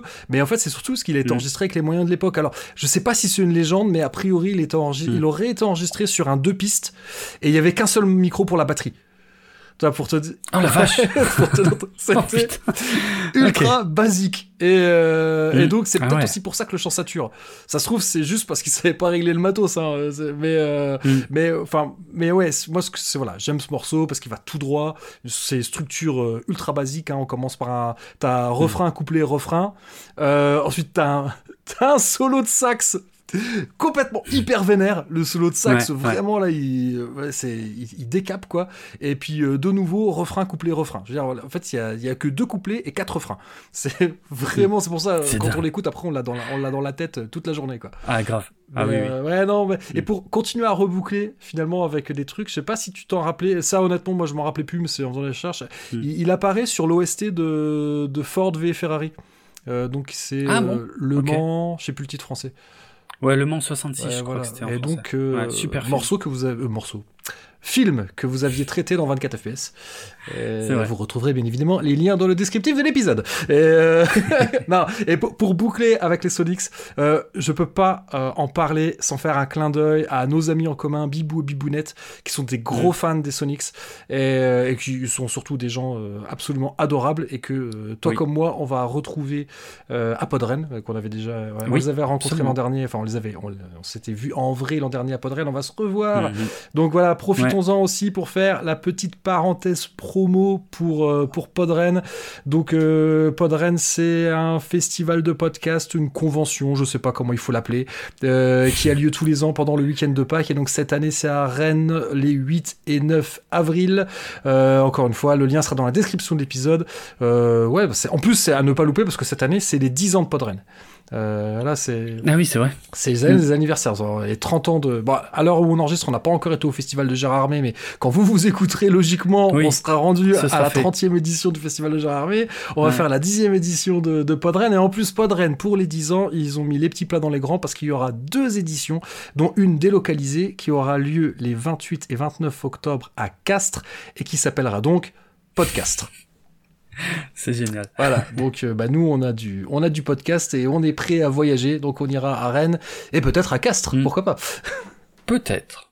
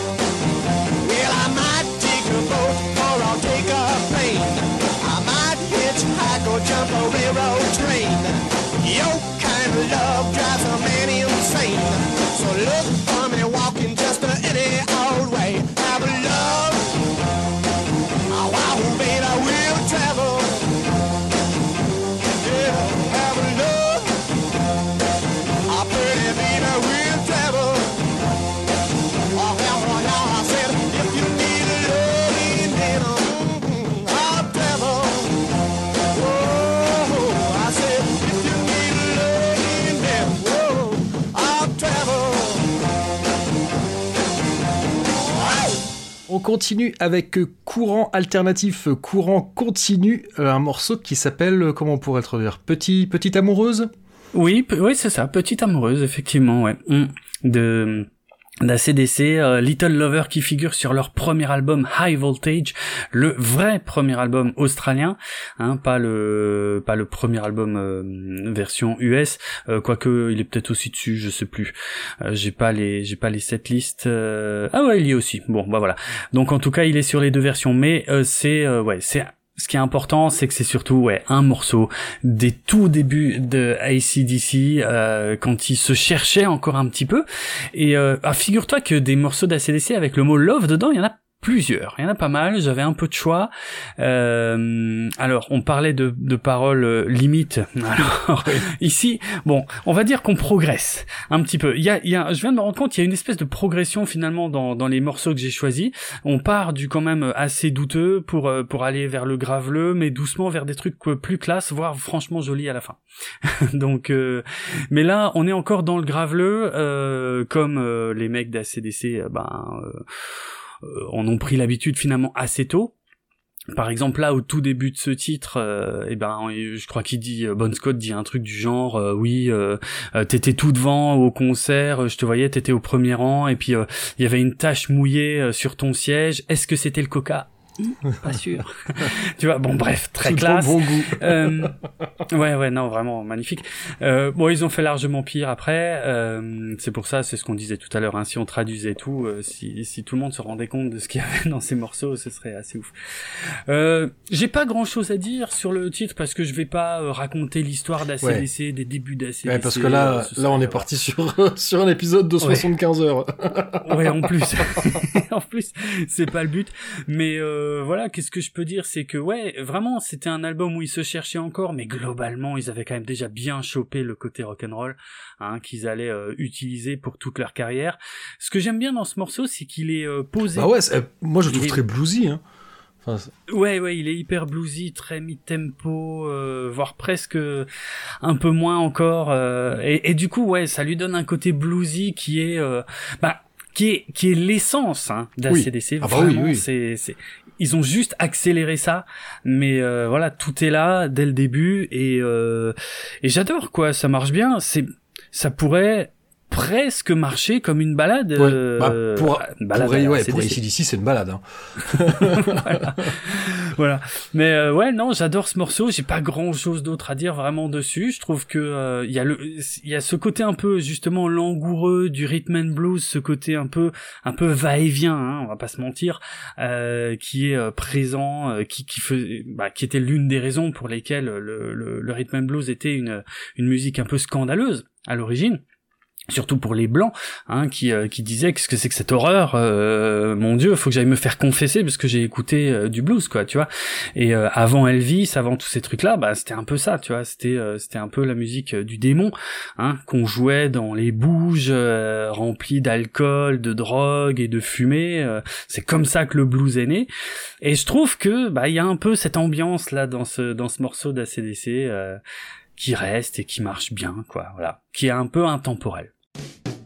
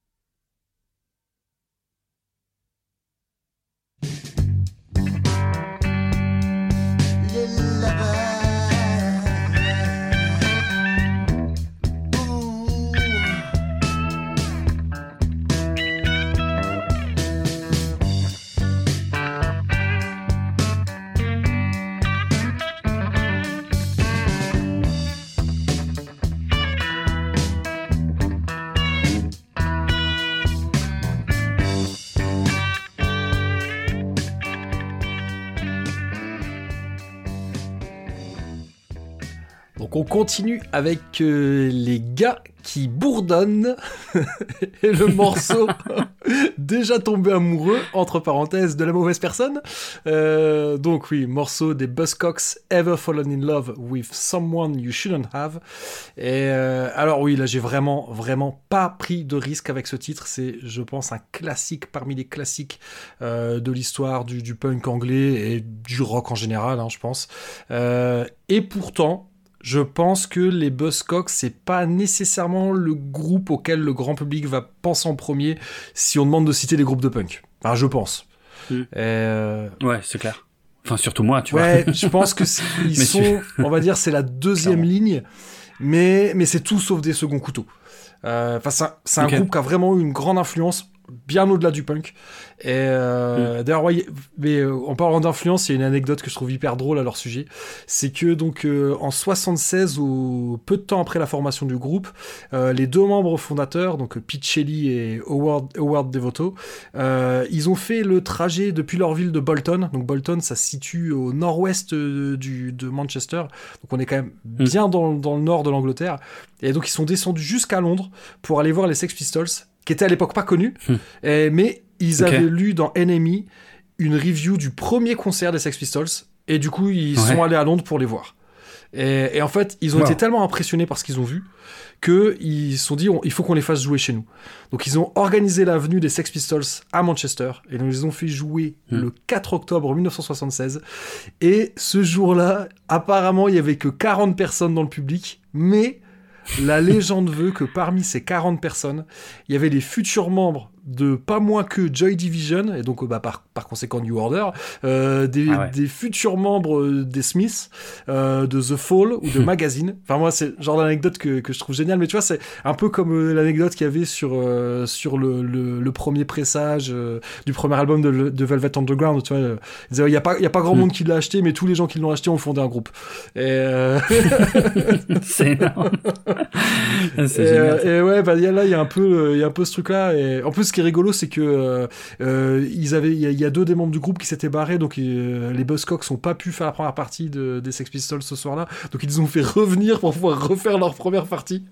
Et, euh, ouais, et, et donc, et, parmi dans le public, il y avait un certain Morrissey qui à l'époque n'avait que 17 ans. Ah. Et, Arrête. ouais, et il a écrit à NME pour décrire le concert. Et euh, il y a des extraits qui sont disponibles de, de cette lettre. Et, euh, et à, déjà- à 17 ans, il avait déjà une sacrée plume. Et déjà, il avait déjà aussi un peu. il avait déjà une plume acérée parce que il dit que c'est génial, mais il arrive quand même à mettre deux trois tacles. Je trouve ça génial. D'accord. Mais bon, on va, se- on va se concentrer sur le morceau. Euh, moi, déjà, ce que je trouve frappant, bah, c'est le titre. Euh, parce que si tu prends ouais, juste Hmm. le Ever Fallen in Love, euh, bah, c'est. Oui. Mais si tu rajoutes ce qui est entre parenthèses, with someone you shouldn't Ouais, have, ça veut plus du tout ça, dire la même je- chose. Voilà, ça veut Ouais. plus du tout dire la même chose. Et, euh, et puis oui, pour le titre, ce qui est drôle, c'est que bah, justement, plus tôt je parlais de Have Love Will Travel, euh, qui viendrait donc du titre d'une série télé. Et ben en fait, le Ever Fallen in Love with Someone You Shouldn't Have, et ben en fait, ça vient d'un film, ah ouais, Ah oui un film de Mankiewicz qui s'appelle Guys and Dolls et qui en français est sorti sous le titre Blanche Colombe et Vilain Monsieur, Vilain Messieurs pardon. Hmm. Que j'ai jamais vu, hein, qu'on soit bien d'accord. non. Non, clairement. Euh, mais bref, un soir, euh, ils, sont en train de regarder ce film à la télé et donc dans ce, c'est une comédie musicale. Et mais à un moment, Marlon Brando prononce cette réplique Have you ever fallen in love with someone you shouldn't have? Et, euh, et le lendemain, Shelley il écrit les paroles du morceau. Et, mais bon, il a reconnu que il, il a écrit les paroles en pensant à quelqu'un. Et euh, ouais, Ah, parce que ouais. sur le coup, parce que c'est vrai que quand tu lis les paroles, fait- parce que quand tu vois juste le titre, tu pourrais, ah, tu sais, tu pourrais presque dire, ça pourrait être le titre alternatif de Romo et Juliette, tu vois. Tu peux parfois Mm. tomber amoureux. C'est pas, c'est pas la personne qui est mauvaise, c'est les circonstances. Mm. Mais, mais là, en l'occurrence, bon, non, c'est bien, il décrit bien une relation toxique. Et, euh, ouais, en gros, euh, le morceau aurait pu s'appeler, euh, j'aurais mieux fait de me casser une jambe le jour où je t'ai rencontré. C'est, euh, voilà. Mais, mais c'est vrai que moi, les paroles, bah, je, je sais pas trop trop, euh, je les écoute finalement assez peu. Moi, ce que j'entends surtout, c'est ce morceau qui est une sorte de, de tube de hardcore mélodique avant l'heure. Euh, Enfin, moi, je Mm. trouve en termes de, en termes d'harmonie, en termes de, c'est un morceau moi que je que je trouve absolument magnifique. Euh, Mais ouais, euh, je je le trouve très euh, très mélodieux, très et, et- et là encore, tu vois, je sais pas trop de quelle période ça date exactement, parce que c'est marrant parce que moi j'entends un peu de Britpop, alors peut-être oui, ça. va ah non, non, mais si, mais, ils, sont, Ah. bah, ils viennent de Manchester. Euh, je Ouais. pense qu'Oasis, ils ont écouté euh, les Buzzcocks. C'est impossible qu'ils aient pas écouté. Ouais. c'est impossible qu'ils aient pas écouté. Puis peut-être aussi que nous, il y a le côté français où on les connaît peut-être. Mais en Angleterre, c'est quand même, c'est quand même gros, quoi. Même, euh, et même aux États-Unis, tu vois. Mm. Même parce que donc c'est un groupe qui a une carrière un peu particulière parce que donc. Ce morceau, il est sur leur deuxième album qui s'appelle Love Bites, qui était sorti en 78, soit six mois plus tard que le premier album. ça, ça me Ça, c'est constante à l'époque. hein. Vraiment, Ouais. ça charbonnait. hein. Le troisième album, il sort en 79, enfin, tu vois, et il se sépare en 81. Tu vois, la, carrière. Ah ils se séparent en 81, mais ils vont se Ouais. reformer. Et en tout, ils ont fait 10 albums. Quand même. Ils ont fait 10 albums et ils ont fait des premières parties. Ils ont fait la première partie de Nirvana, ils ont fait la première partie de Pearl Jam et tout. Donc c'est voilà, c'est un groupe qui a qui a été euh, qui a pas été oublié par euh, par la scène des années 90. Soit clairement, euh, quand, quand je dis ils, ils ont laissé ils ont laissé une trace, c'est c'est un groupe qui est cité comme influence par par plein de groupes dans plein de styles. Mais Mm. c'est vrai que c'est peut-être pas euh, c'est peut-être pas ceux à la, auxquels on pense en premier, mais parmi toute la vague, euh, la, eux ils font vraiment partie de la première vague de punk britannique. Ils font avec, euh, pour moi avec Wire, c'est un des groupes les plus intéressants de, de cette génération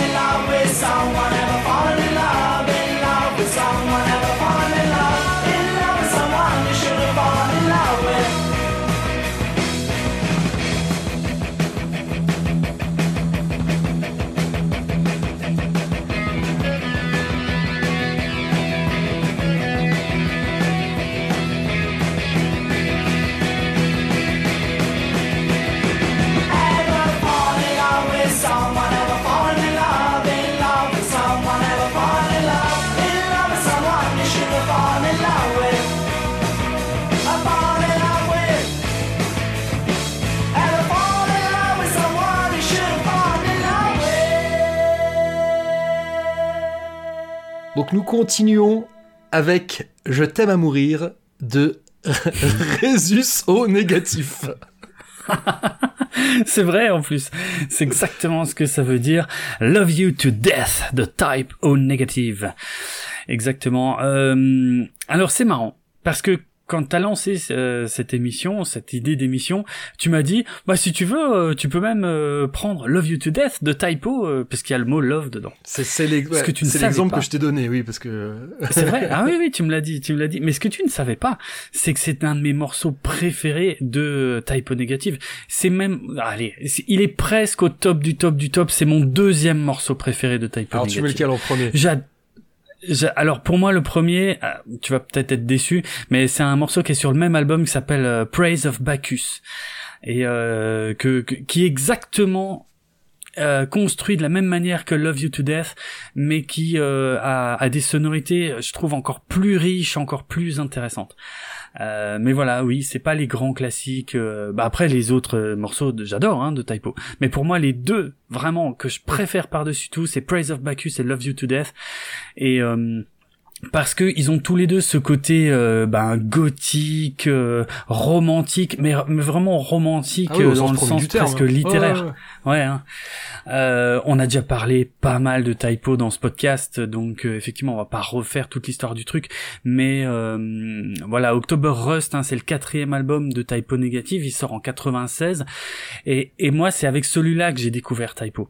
Je connaissais pas avant, je connaissais pas Bloody Kisses, que j'ai découvert seulement après, et que je trouve tout aussi génial Ouais, que Rust. Kisses, c'est celui où il y a Black Number One. Je crois, Euh, ouais. moi, c'est avec Mm. celui-là que je découvre alors. Euh, Ok. Non, ça se tient, ça se tient. Euh, mais euh, ouais, moi je découvre en fait avec euh, avec les sampleurs. Alors je voulais parler de ça du coup euh, parce que je sais pas trop quoi raconter sur Typo. Comme dit, on en a déjà beaucoup parlé dans dans ce podcast. Mais euh, à l'époque, bah, j'étais abonné à des magazines de métal et euh, on est quoi en 96, ouais. C'est la grande époque où ils commencent à foutre des CD Ouais, avec les magazines et ça c'était fantastique euh, pour euh, découvrir plein de trucs, même si sur moi, je pense pas que ça marchait euh, au top du top. Enfin, disons, il y a, y a une époque où c'est un peu parti en couille. Quel- euh, à partir de 98, je trouve, c'est un peu parti en couille les CD qu'il y avait avec les magazines parce que il y avait quasiment plus que du black metal et ça me pétait les couilles et je crois qu'à un moment, je, je les écoutais même plus en fait les CD. Mais au début, je les écoutais et euh, et, et voilà. Et cette chanson-là, Love You to Death, je l'ai découvert sur un sampler et euh, bah, la première fois que j'écoute ça, je me dis mais qu'est-ce que c'est que ce délire? Euh, Tu sais, je bah voilà, euh, c'est un sampler de groupe de métal. Alors groupe de métal veut dire plein de choses très différentes les unes des autres, hein, clairement. Mais euh, là, t'as le morceau qui commence, la voix suave, euh, euh, très très dans les graves et tout. Je connaissais pas du tout Peter Steele à l'époque, tu vois. Je, je connaissais vraiment rien. Vraiment, je, je découvre euh, de façon sonore euh, typo négative et puis je me dis qu'est-ce que c'est que ce truc? Euh, pff, il va est-ce qu'il va se passer quelque chose dans ce morceau? Parce que je me fais limite chier euh, puis au bout de au bout d'une minute euh, il commence à brancher on va dire les instruments euh, amplifiés ok et puis là putain au niveau des sonorités je me dis merde il y a un mélange entre les claviers, la guitare euh, accordée très très euh, grave, mais quand même avec une belle disto bien bien ronde, bien chaude. Euh, putain, il se passe quelque chose, c'est fou. Et puis arrive, je sais pas si c'est le pont ou le début du refrain ou je ne sais quoi, ou carrément là on va taper dans les dissonances. Et là je me dis merde, j'ai jamais rien entendu de pareil, c'est incroyable. Et et je vois, tu vois, je, je ressens le truc, le côté gothique, le côté ouais euh, romantique, tout ça, et je me dis putain c'est incroyable. Et je me mets le, et je me remets le morceau évidemment du début et et ainsi de suite en boucle. Et je me dis putain là je viens vraiment de découvrir un truc dingue. Euh, et voilà, c'était Typo, c'était Love You to Death, et euh, franchement, enfin pour moi ce morceau. Que je trouve quasiment aussi génial que In Praise of Bacchus, euh, c'est euh, on, est vraiment à une espèce de perfection musicale absolue, euh, une espèce de d'ambiance absolument unique que que qu'aucun autre groupe n'a réussi à, donner à de la musique. Euh, il se passe un truc de fou. C'est euh, voilà, c'est c'est tout l'amour que j'ai pour ce groupe. euh, Enfin, euh, peut peut être contenu dans ce morceau qui est vachement accessible. Après, c'est un groupe plus accessible qu'il en a l'air, hein, Typo. Mm, ouais, je pense. Mais, Après, euh, après, il faut pas bloquer sur la voix de Peter Steele. Qui, qui est, alors que pour, qui est pour Voilà. moi qu'un formidable chanteur, qui Oui. est euh, probablement là parmi euh, tous les chanteurs qu'on a qu'on va entendre dans cet épisode. C'est alors ça peut pas être le meilleur, mais euh, Non. Je sais où tu vas avec ça, tu mais non. venir à 15 000 km. Oui. Mais, Oh, euh, oui. mais euh, comment Mais non, ouais, mo- moi, moi, je trouve que c'était un vocaliste absolument incroyable. Euh, mais c'est vrai ouais. que, bon, je dis ça parce que je préviens Madame Zayus qui nous écoute peut-être. Oui, tu n'aimes pas du tout sa voix. Peut-être t'as pas capté c'est de quel groupe dont on parle. Excellent. Euh, Madame Zayus déteste la voix de Peter Steele. Euh, ça, Ah ouais. ah, petite anecdote familiale. hein. Voilà, elle aime pas du tout. Mm. Et mes enfants, eux, ils adorent. Trop bien. Et ils prennent un malin Trop bien. plaisir. Ouais, typo négatif. Évidemment. Voilà, dans la voiture, euh, quand, quand on tombe, quand on, quand on est sur la playlist familiale et qu'on tombe sur du typo, et euh, ils se mettent à danser sur la banquette arrière, parce qu'ils savent très bien. Excellent. ouais, bah c'est oui, parce que j'ai, euh, dans, voilà, là, je vais raconter ma vie. J'ai une playlist où j'ai mis euh, que, que, que j'avais commencé en mettant des morceaux que, que j'aime bien et que mes enfants aiment aussi, comme ça, voilà. Et, et, mes, et mes enfants aiment bien My Girlfriend's Girlfriend. Avec son intro à façon Doors. Hein, euh, Oui, un, oui. intro au clavier ultra reconnaissable. Et donc, dès qu'ils entendent les premières notes, ils sont super contents. Oh la vache, trop bien. Et moi, je les vois dans le rétro en train de danser derrière. Oui. C'est génial. Ouais, ouais. En Ah, plus, ils le font clairement pour troller leur mère. Hein. Ah oui, en plus. Ah ouais, ok. Ah, le délire. Non, mais Typo, alors si j'ai une confession à te faire sur Typo qui va peut-être te décevoir parce que du coup, moi, vu que mon premier contact avec Typo, c'était cette chanson-là, qui va vraiment très très très tout- loin, je trouve, dans le côté ultra mélodique, romantique, euh, mélancolique, euh, avec euh, la voix magnifique. En, en plus, parce que Peter Steele, bon ça on l'a déjà dit, hein, c'était une armoire à glace, le mec il ressemblait à, à un catcheur euh, presque, enfin plus de deux mètres, des longs cheveux noirs raides, la caricature du gothique, et avec une voix hyper grave et tout, et et il s'amusait, enfin il s'amusait, ça l'éclatait parce qu'il avait beaucoup d'humour, on en a déjà beaucoup parlé, mais il savait aussi chanter de façon mais sublime Ouais. avec vraiment une, une- un, un joli petit filet de voix ouais, comme ça hyper You to Death, il y a mélodique. une voix magnifique. Hein. Mais c'est magnifique, c'est incroyable ce qu'il arrive à faire et du coup, quand j'ai écouté pour la première fois un peu le reste de Typo, j'étais un peu déçu parce que je croyais qu'il faisait que ça. Moi, Ouais. je pensais qu'il faisait un peu que des balades gothiques comme ça, des- et, et, et en fait pas trop. Ouais, ouais, il y a même Euh, en finalement, il y en a pas tant que ça. eux, ils étaient, ils étaient sur Roadrunner, qui était un label plutôt métal, mais où il y avait Oui. aussi des groupes comme Life of Agony, Biohazard, euh, des, Ouais. voilà, des trucs comme ça. Et il y a, franchement, il y a- il y, a des morceaux, euh, il y a des morceaux de typo qui sont même euh, assez punk. Toi, moi, un, un- un morceau que j'adore Ah oui. de typo, c'est We Hate Everyone. Et, euh, Mm. et bon, même si tout le morceau n'est pas comme ça, mais euh, We Hate Everyone, le début, c'est du hardcore, quoi. Avec un énorme passage Ouais. new wave au milieu, mais euh, Mm. mais euh, ouais, le, le- enfin, donc il y avait, il y a aussi des morceaux comme ça où clairement, oui, c'est c'est assez assez bas du front, quoi.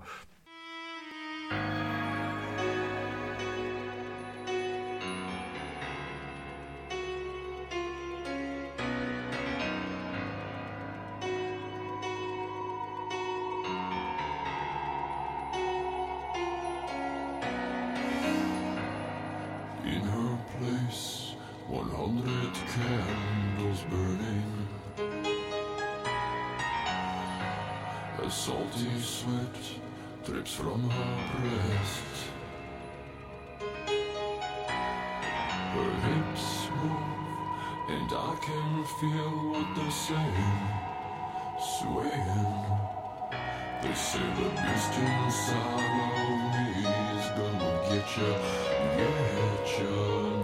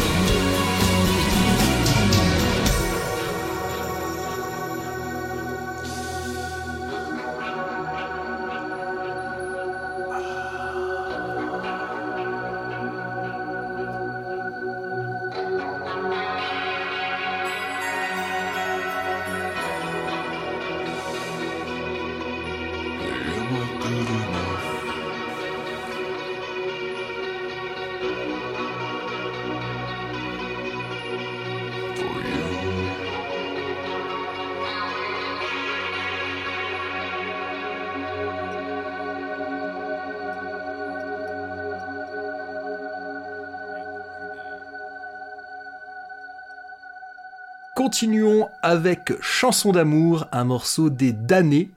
Donc Love Song de The Damned. Enfin, je trouve ça, moi, ouais, bon bref, ça m'amuse de traduire tout ça. Euh, ça, ça, ça, ça sonne beaucoup moins bien quand même quand tu fais Oui. Beaucoup. mais bon, moi je vais rester dans le punk anglais et encore une fois avec un groupe de la première vague punk rock euh, british et, euh, et euh, encore une fois avec un groupe qui est peut-être pas aussi connu que The Clash ou Sex Pistols mais qui a laissé de nombreux titres phares donc comme j'ai dit hein, The Damned donc si les Buzzcocks ont été une grosse source d'inspiration bah on peut dire en fait on peut dire quasiment la même chose pour The Damned euh, voilà, on parle encore une fois de la difficulté à déterminer quel serait le premier groupe punk de l'histoire du rock. Eh bien, euh, The Damned serait le premier groupe de punk britannique à avoir sorti un single qui s'appelait New Rose, euh, donc sorti le 22 octobre 76. Alors je mets la date parce qu'avant je vous avais parlé du 4 Ok. octobre 76 où les Buzzcocks avaient fait jouer Sex Pistols, donc voilà quoi. Pour dire vraiment, Mm. on était dans les balbutiements du punk. Et, euh, Ouais. mais donc on parle d'influence, ben, New Rose, euh, déjà c'est le nom d'un disquaire et d'un label parisien qui date des années 80 et qui a sorti un paquet de bons groupes et pas uniquement des groupes français. Euh, leur catalogue est assez, assez étonnant pour un petit label français. Ils ont sorti des trucs, c'est c'est assez étonnant. Et New Rose, ça te parle peut-être aussi parce que si je dis pas de bêtises, il a été repris par Guns N' Roses sur leur album de reprise The Spaghetti Incident. J'espère Oula, possible, oui. Mais c'est pas l'album que j'écoute le plus, donc euh, ouais, mais c'est possible. Mais en tout cas, ouais, New Rose figurera également sur Damned, Damned, Damned, le premier album de The Damned sorti en février 77 et qui, je vous le donne en mille, est considéré comme le premier album sorti par un groupe de punk britannique. Donc eux, ils ont, bah, en c'était logique. Ils sortent, ils sortent le premier single, ça semblait assez logique qu'ils sortaient le premier album. Euh, Ouais. Voilà. Donc, et on parlait plutôt, euh, j'ai j'ai essayé de, de vraiment de mettre des liens entre tout.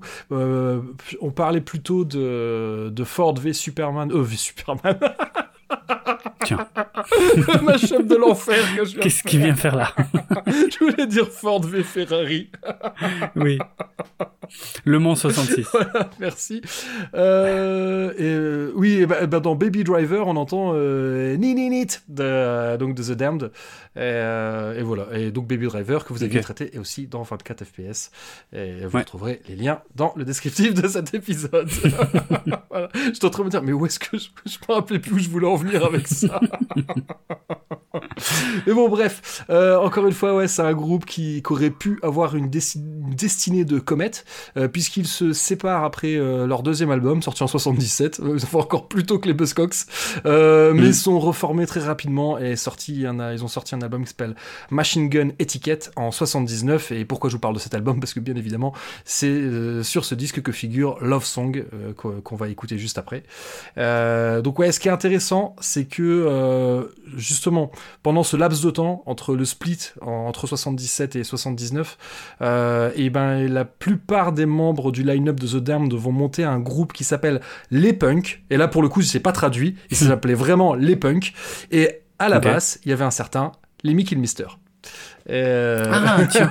voilà, donc euh, c'est euh, assez marrant. Donc, qui avait déjà monté, euh, qui avait déjà monté Motorhead, et c'est pas si déconnant parce Mm. que Love Song, d'une certaine manière, eh ben ça sonne comme du Motorhead. Quand t'écoutes bien, tu vois, les parties basse batterie, ça va tout droit. Ok, ça ouais, c'est vrai. vraiment. Que Il y a un solo ultra strident. Si t'enlèves le chant, Hmm. si tu écoutes juste la version instrumentale de The Damned et tu mets la voix de Lemmy, franchement, ça passe. Hmm, Hein. Ça marche. Trop bien.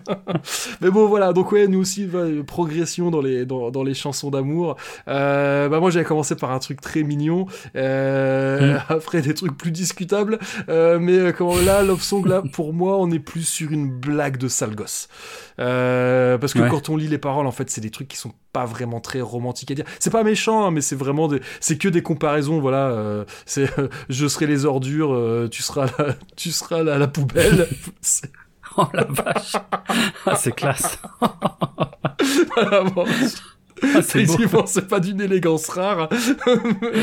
et, et puis en plus, faut voir, il y, a- il y a une vidéo de, où ils ont joué ce morceau à Top of the Pops. Et, euh, donc Mm. pour dire que c'est un morceau qui a bien, qui a bien marché, quoi. Et, euh, et donc Mm. là, ils font n'importe quoi. Enfin, on comprend bien que c'est un playback. Et, euh, et, pour moi, voilà, c'est vraiment l'image qu'on peut se faire du punk, du punk anglais de cette époque. Voilà, c'est juste, c'est des sales gosses, quoi. Et, euh, Mais, mais bref, on va pas faire tout l'historique du groupe parce que parce que ça serait ce Ouais. serait assez long. Mais ça vaut le coup de s'intéresser euh, à la discographie de The Damned. euh, Alors déjà par curiosité parce que voilà, ils font partie des précurseurs du genre, euh, mais aussi parce que rapidement ils se sont pas limités au côté euh, énergique et déconnant du punk. Euh, voilà, dès les années 80, ils ont pris un virage. On parlait de gothique avec Typo. Eux, ils ont pris aussi un virage gothique, mais donc le, le- au sens punk du terme, hein, donc euh, comme euh, comme Cure, euh, comme Suxy and the Banshees, comme Joy Division. Enfin, on va pas tous les citer, hein, mais euh, Mm. donc voilà, c'est les Sonics, The Damned, les Buzzcocks. Bah, c'est des groupes que j'aime bien, que j'avoue que j'ai écouté en premier lieu parce que bah, quand t'aimes bien un genre musical, eh ben, tu cherches forcément à un moment ou à un autre à explorer les origines. Mais euh, et voilà, je connais pas leur discographie par cœur, j'ai pas, j'ai pas une connaissance étendue de toute leur histoire, mais ça fait partie de, de mes classiques, quoi, on va dire. Ladies and gentlemen, how do?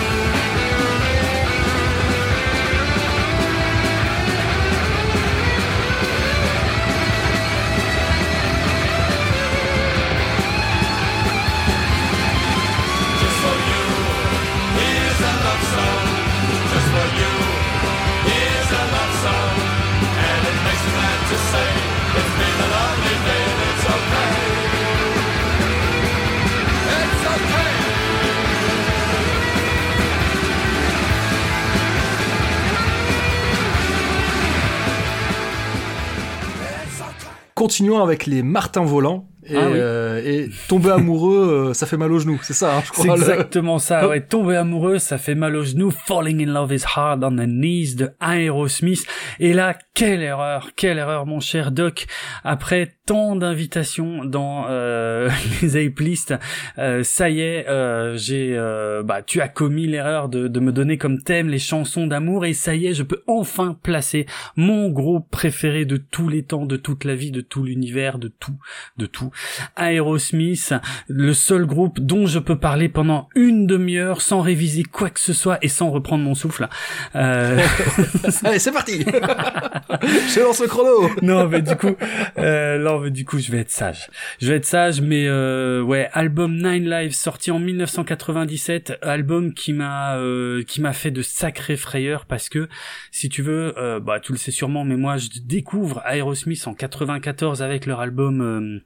Euh, Get a Grip, qui est sorti en 93 en vérité, fin 93, euh, et, euh, et ça change littéralement ma vie. Hein, euh, Imagine-toi un, un jeune garçon euh, de 13-14 ans, euh, un peu loser sur les bords, qui écoute la dance du voilà, qui qui passe au top 50 à la radio, à la télé, qui connaît pas grand-chose d'autre, fan de jeux vidéo, un peu boutonneux et qui découvre, boum, qui se prend dans la gueule d'un coup le hard rock d'Aerosmith. Alors le le, hard, euh, on va pas dire, euh, voilà, on va pas, on va pas se mentir, hein, c'était pas Sepultura ou je ne sais quoi.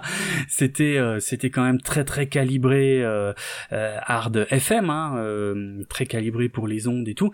Mais pour moi, ça a été une révélation, ça a complètement changé ma vie.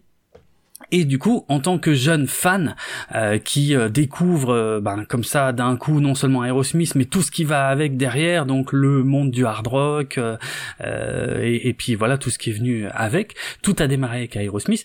Et forcément, quand tu quand as un album culte comme ça, comme Get a Grip, qui arrive dans ta vie, eh bien après euh, comment dire, quand toute ta vie est vraiment basée là-dessus, parce que si tu veux, moi, quand j'avais 14-15 ans, j'étais connu comme le garçon qui parle que d'Aerosmith tout le temps, tu vois, qui était obsédé par ça, qui, qui portait euh, chaque jour de la semaine un t-shirt différent d'Aerosmith, euh, enfin euh, complètement cinglé, et euh, forcément l'attente, elle était au top sur l'album suivant.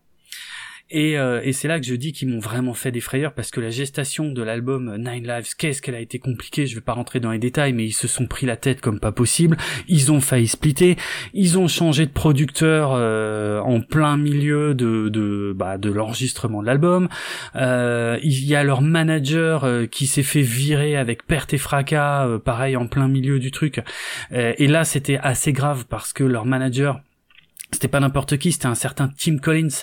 Euh, et euh, Tim Collins, en gros, c'est le mec qui a sauvé Aerosmith.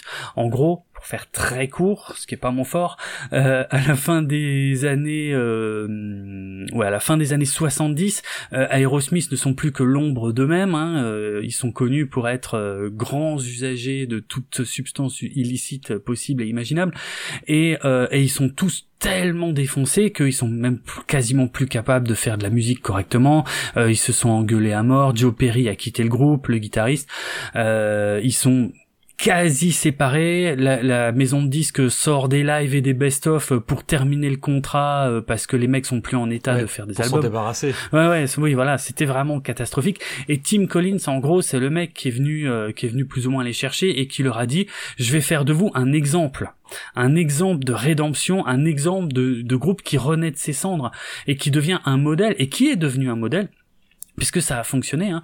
Euh, c'est-à-dire qu'il leur a imposé un régime hyper drastique. Euh, les gars, ils étaient euh, hyper suivis, euh, ils, avaient des, en- des entraînements sportifs pour rester au top de leur forme. Ils avaient des dépistages réguliers. C'était assez intense comme comme retour, mais retour complètement réussi puisque bah ça commence en douceur avec Done with Mirrors, mais après avec Permanent Vacation, Pump, puis Get a Grip, euh, une espèce de montée en flèche euh, dans les charts du monde entier qui en fait un des plus grands groupes de rock euh, des années 90 alors qu'ils revenaient de très très très très loin quoi.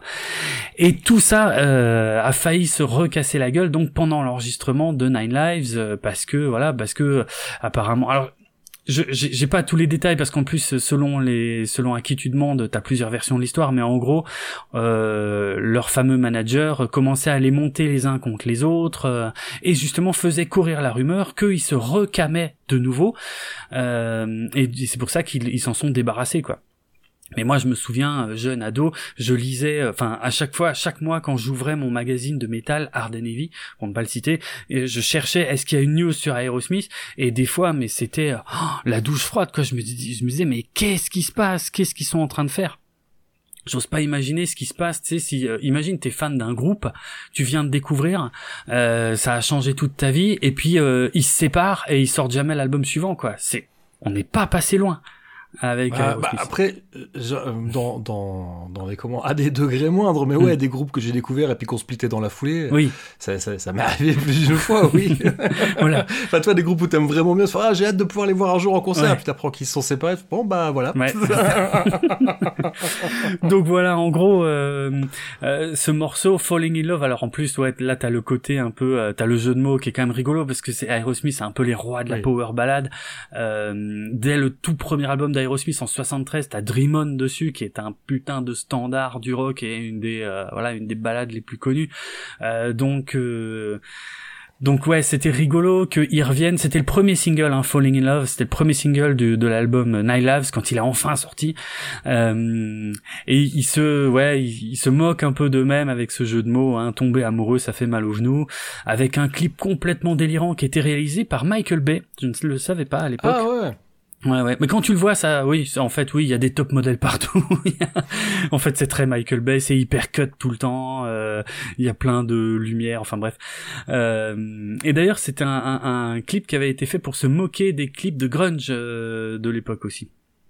Ah, D'accord. ouais, bon, alors ça par contre, je trouve pas que c'est flagrant, flagrant, mais euh, mais ouais, tu vois des mecs, euh, enfin euh, qui, enfin, il y a un côté sadomaso un peu étrange dans le clip avec des top modèles qui jouent à la fois euh, les maîtresses SM ou parfois les infirmières, euh, avec des gens qui sont blessés au genou, enfin bref, c'est très bizarre.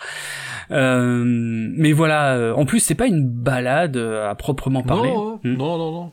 Et même les paroles sont un peu, enfin, c'est, oui, c'est pas une chanson d'amour, quoi. Non. Enfin, non, c'est vrai. Non, non, le, le, le- ça dit clairement, tomber amoureux, ça fait mal. Euh, ça peut faire mal, mais après avec des, avec encore une fois des sous-entendus très graveleux pour quelques-uns, mais euh, ouais, non, mais il y a aussi côtés- quand même un côté euh, toxique, quoi. oui, Parce que ça. euh, Il il, parle de il- ça. il parle clairement de l'amour comme euh, comme une addiction. En Mm, plus, mm, lui, quand mm. tu parlais de dépistage, il parle du fait Exact. que les, euh, les DTs, comment c'est, c'est, je sais plus comment on dit, gamma GT. ah oui, les gamma GT. Oui, oui, exact. ouais, ouais. Ouais, gamma GT, ouais. Bon, bah voilà, quoi, c'est. Euh, Enfin, ouais, là, encore une fois, y a, on sent le côté un peu toxique, quoi. Ouais, ouais, c'est marrant parce que bah du coup, euh, euh, comment euh, Joe Perry, Steven Tyler étaient surnommés les Toxic Twins euh, justement à la fin des années 70, début 80. Mais ça, c'était plus pour le côté euh, justement défonce hein, euh, que j'abordais il y a quelques instants. Euh, ouais, c'est marrant. Voilà, ils ont ils ont fait un morceau comme ça, un contre-pied euh, de de ce pourquoi ils étaient connus. Et le morceau, il est bien rock. euh, il tape, euh, il tape assez, euh, ouais, il tape assez fort pour du Aerosmith, on va dire. Même s'il y a plus de morceaux euh, de ce genre qu'on pourrait croire hein, chez Aerosmith, euh, qui malheureusement, et ça c'était le grand drame de ma vie euh, quand j'étais jeune, c'est que euh, les rares personnes qui connaissaient Aerosmith ne connaissaient que les balades. Et moi je disais non mais il y a plein d'autres trucs, il y a des morceaux quand même Ah, super marrant, rock. Et euh, bon et puis euh, j'étais en train, enfin à un moment tu vois, euh, ils enchaînaient les singles, euh, j'avais l'impression que ça y est, que j'étais en train de mon rêve se réalisait, tout le monde connaissait Aerosmith, et d'un coup arrive Armageddon et la bande originale d'Armageddon et la patatras euh, parce que là ils sortent la balade la plus euh, mielleuse qu'ils aient jamais fait et qui est pas euh, même si je l'aime bien hein, c'est pas un morceau que que je déteste hein, du tout hein, mais mais bon loin d'être le morceau le plus connu et là ils font un carton intersidéral mais là ils sont définitivement catalogués comme balade et balade uniquement et là bon bah voilà Euh, c'était une grosse défaite pour moi dans ma jeunesse. Ça comptait beaucoup ces choses-là. Bref. ouais, je comprends. hein. Bref. Ouais, ouais. Mais euh, comment Je veux pas remettre une pièce dans la machine, mais Non, ce, ce comment, euh, ce manager là qui les a relancés, c'est lui qui a eu l'idée du, du comment du featuring avec Run DMC. Euh, c'est pas impossible parce que je sais que l'histoire de du featuring avec Run DMC, euh, Aerosmith n'était pas fan de l'idée à la base. Euh, c'est alors rien que ce morceau-là, euh, en fait, euh, ouais, ouais, en fait, ouais, non, t'as dit. Tu mets pas une pièce dans la machine, donc je vais essayer Ouais, de faire. Mais oui, oui, en tout cas, c'est vrai que euh, c'est lui qui avait accepté l'idée qu'Aerosmith participe au morceau de Run DMC, sachant que euh, je crois que aucun des deux groupes n'était vraiment fan de l'idée à la base. Euh, au départ, ça devait juste être des samples d'Aerosmith qui devait y avoir dans le morceau de Run DMC. Et puis, euh, je crois que c'est une rencontre entre producteurs où ils se sont dit, oh mais ce serait génial si on les mettait ensemble.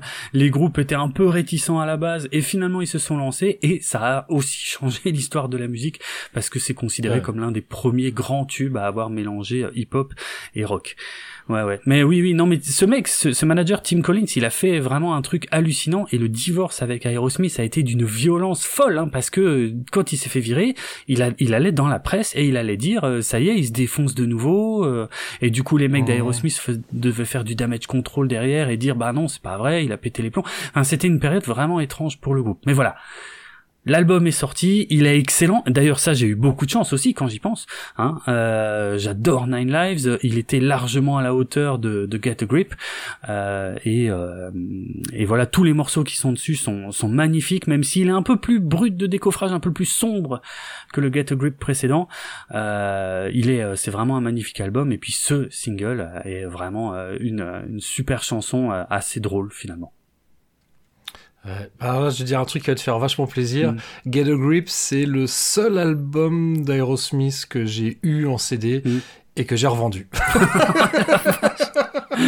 La violence. Ok.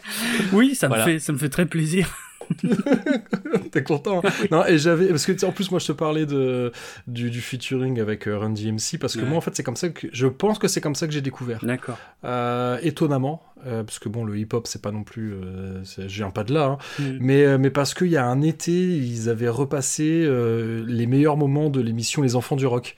Et, euh, et donc euh, j'avais genre je sais plus ça passait euh, sur euh, sur France est-ce que ça s'appelait France 2 ou est-ce que c'était encore Antenne 2 à l'époque je Mm. sais plus mais mais ça passait le soir et je les avais enregistrés et donc ils avaient remis le reportage qu'il y avait sur le la rencontre entre entre Run DMC et, et Aerosmith et donc et du coup à la médiathèque j'avais emprunté Toys in the Attic Ah, que magnifique. j'avais que Très grand repiqué- album.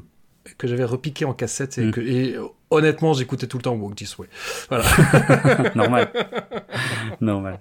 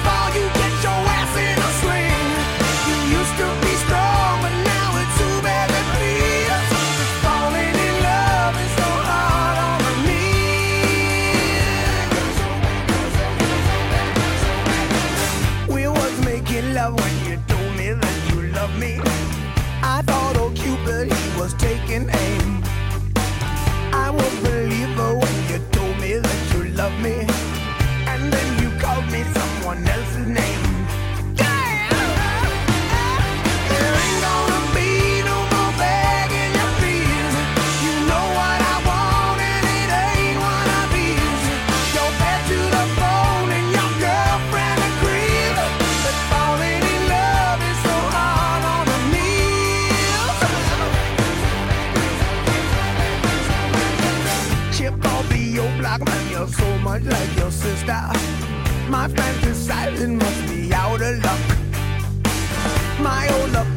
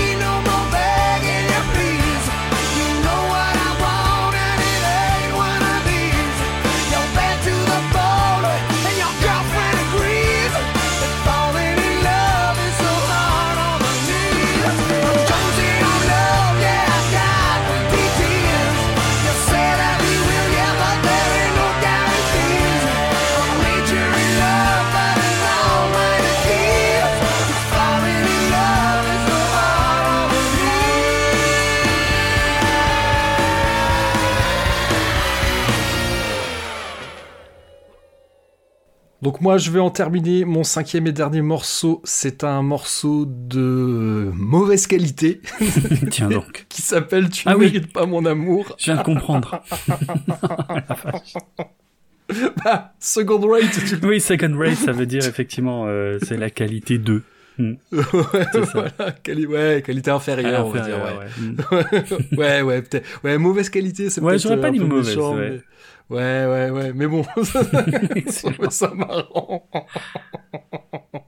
donc, You Don't Deserve My Love de, de Second Rate, donc qui est le deuxième morceau de leur deuxième et dernier album. euh, dernier album qui est tellement dernier que c'est un album euh, posthume. Euh, et qui s'appelle Last Days of Glory, donc euh, c'est clairement un pied de nez, hein, ils l'ont appelé, ils l'ont appelé comme ça. Euh, et, et la pochette aussi a un côté posthume et tout. Enfin, la pochette telle qui est sur le CD, Mm.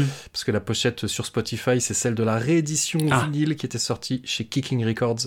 Et, et réédition vinyle d'ailleurs qui avait été faite par mon ami Dan, qui si jamais nous écoute, je l'embrasse. Et mon ami Dan qui a aussi fait, si jamais chez vous, sur votre frigo, il y a un sticker sur lequel il est écrit le docteur Zayus est une ordure, et ben sachez que c'est la même personne qui a fait les deux. Donc voilà, donc là je ne parle Trop pas euh, de légende new-yorkaise ou britannique, je parle d'un groupe qui nous venait de Besançon, euh, groupe qui s'est formé à la fin des années 90 et qui est donc à splitter au début des années 2000 euh, et qui aura laissé une discographie finalement relativement courte avec ouais, deux albums, quelques splits et un ou deux 45 tours si je dis pas de bêtises. Donc voilà, un peu des pareil, un peu des comètes. Mm. Et euh, mais que moi j'aimais énormément, euh, que j'avais découvert euh, tout début des années 2000 en première partie de Seven Eight, un groupe de un groupe de Poitiers. Euh, Seven Eight qui fait partie des vraiment des grands noms de, de la de la scène punk, euh, de la scène indé française des années 90-2000. C'est vraiment le- un, un nom important euh, au même titre que Burning Heads, un nom qui Ok. parlera peut-être. Voilà. Euh, c'est vraiment c'est et donc bah Second Right quelque part c'est un peu c'est un peu les petits frères de cette euh, de, de cette génération là qui est, qui, a- qui est arrivée dans les années 80-90 bon bah eux ils arrivent dix ans plus tard. Et euh, ouais groupe que j'avais donc j'ai adoré. Dès, dès la première fois que je les ai vus en live c'était le, le coup de cœur immédiat. Euh, j'avais chopé leur premier EP qui s'appelait Nice Line Life et un EP que j'ai poncé poncé. Et, et ensuite ils ont sorti leur premier album chez euh, donc euh, sorti par euh, Kérosène qui était donc à la base un fanzine et qui était également un label. Et donc euh, donc Kérosène c'était le fanzine de mon pote Dan. Et, euh, voilà et euh, ouais euh, Dan à qui, euh, j'ai vu plein de bah, d'ailleurs oui ce concert ce concert Second Rate Seven Eight ça devait être Dan qui avait dû l'organiser. À mon, à D'accord. mon avis. Je, je lui dois beaucoup quelque part parce que j'ai découvert énormément de trucs en lisant son fanzine et, et en allant voir des concerts qu'il organisait. Et plus tard on est devenus amis. Mm. Euh, enfin c'était un peu logique hein, tu sais, quand tu finis par euh, on, on, est- on- on était souvent amenés à se croiser. Et, euh, et- et donc ouais ce second rate groupe que ouais je, je là je vais là je vais tourner en boucle mais étonnamment euh, ce deuxième album bah, j'ai eu du mal à l'aimer Euh, mais parce que bah parce qu'il y avait le côté amer tu vois ce que tu disais euh, Ouais, ah oui. avec avec Nine Lives Mm. imagine si t'avais su qu'en fait c'était un album qui disent bon bah on s'est séparés mais on sort quand même l'album et bah, Ouais. c'est ce qui s'est passé avec Second Right. En plus, ce qui est d'autant plus ralent, c'est que donc Second Right, c'était vraiment super bien. En live, ça a vraiment, ça a envoyé le pâté. Et, euh, et, et en fait, bah, ils devaient signer sur une plus grosse structure, ils devaient sortir du DIY. Et puis finalement, bah, ils ont décidé de se séparer. Et donc, bah, l'album est enregistré dans des conditions beaucoup plus, euh, beaucoup plus modestes. Mm. Et, et donc, il y a aussi un peu ce truc de se dire, euh, qu'est-ce que ça aurait pu donner quand même si ça. Voilà, ils avaient la possibilité de passer à l'échelon supérieur. Alors après, hein, euh, je veux dire, la France, c'est pas le pays du rock et je pense pas qu'ils seraient, seraient devenus des stars mondiales. Ouais. Mais, euh, mais bon, voilà, on, ne saura jamais jusqu'où ils auraient pu aller. Néanmoins, euh, les membres de Second Right ont fait plein de, ont tous continué, euh, ils ont fait plein de groupes, euh, notamment, donc il y a un des membres de Second Right qui, qui n'est autre que Nasty Samy, qui a déjà été au micro de Cornelius Enzira pour nous parler du bouquin qu'il avait sorti avec Guillaume Guardès sur Burning Heads. Vraiment là, on, boucle la boucle. hein. Et donc ouais, et, pourquoi je parle de The Black Zombie Procession, c'est parce que justement le deuxième album qui s'appelle Mess with the Best, Die Like the Rest. La pochette a été dessinée par, euh, par Repka. Ah, Euh, oui, donc, on, donc on reboucle Mm, oui. avec le premier morceau que tu avais choisi. Bien joué. Et, euh, donc euh, en plus c'est quand j'y ai pas pensé, c'est quand on a discuté que je me suis dit ah mais oui c'est vrai.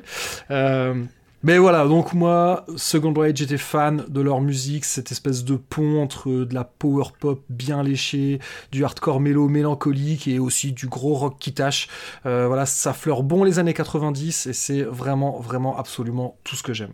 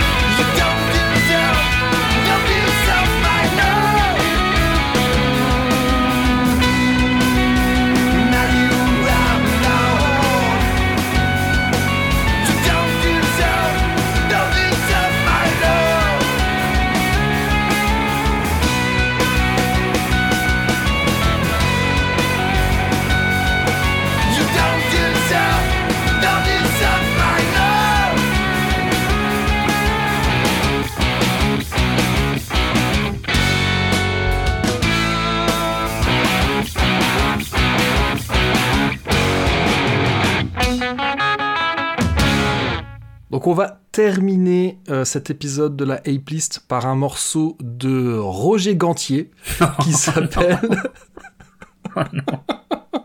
C'est Que- pire alors, que la- ce que je pensais.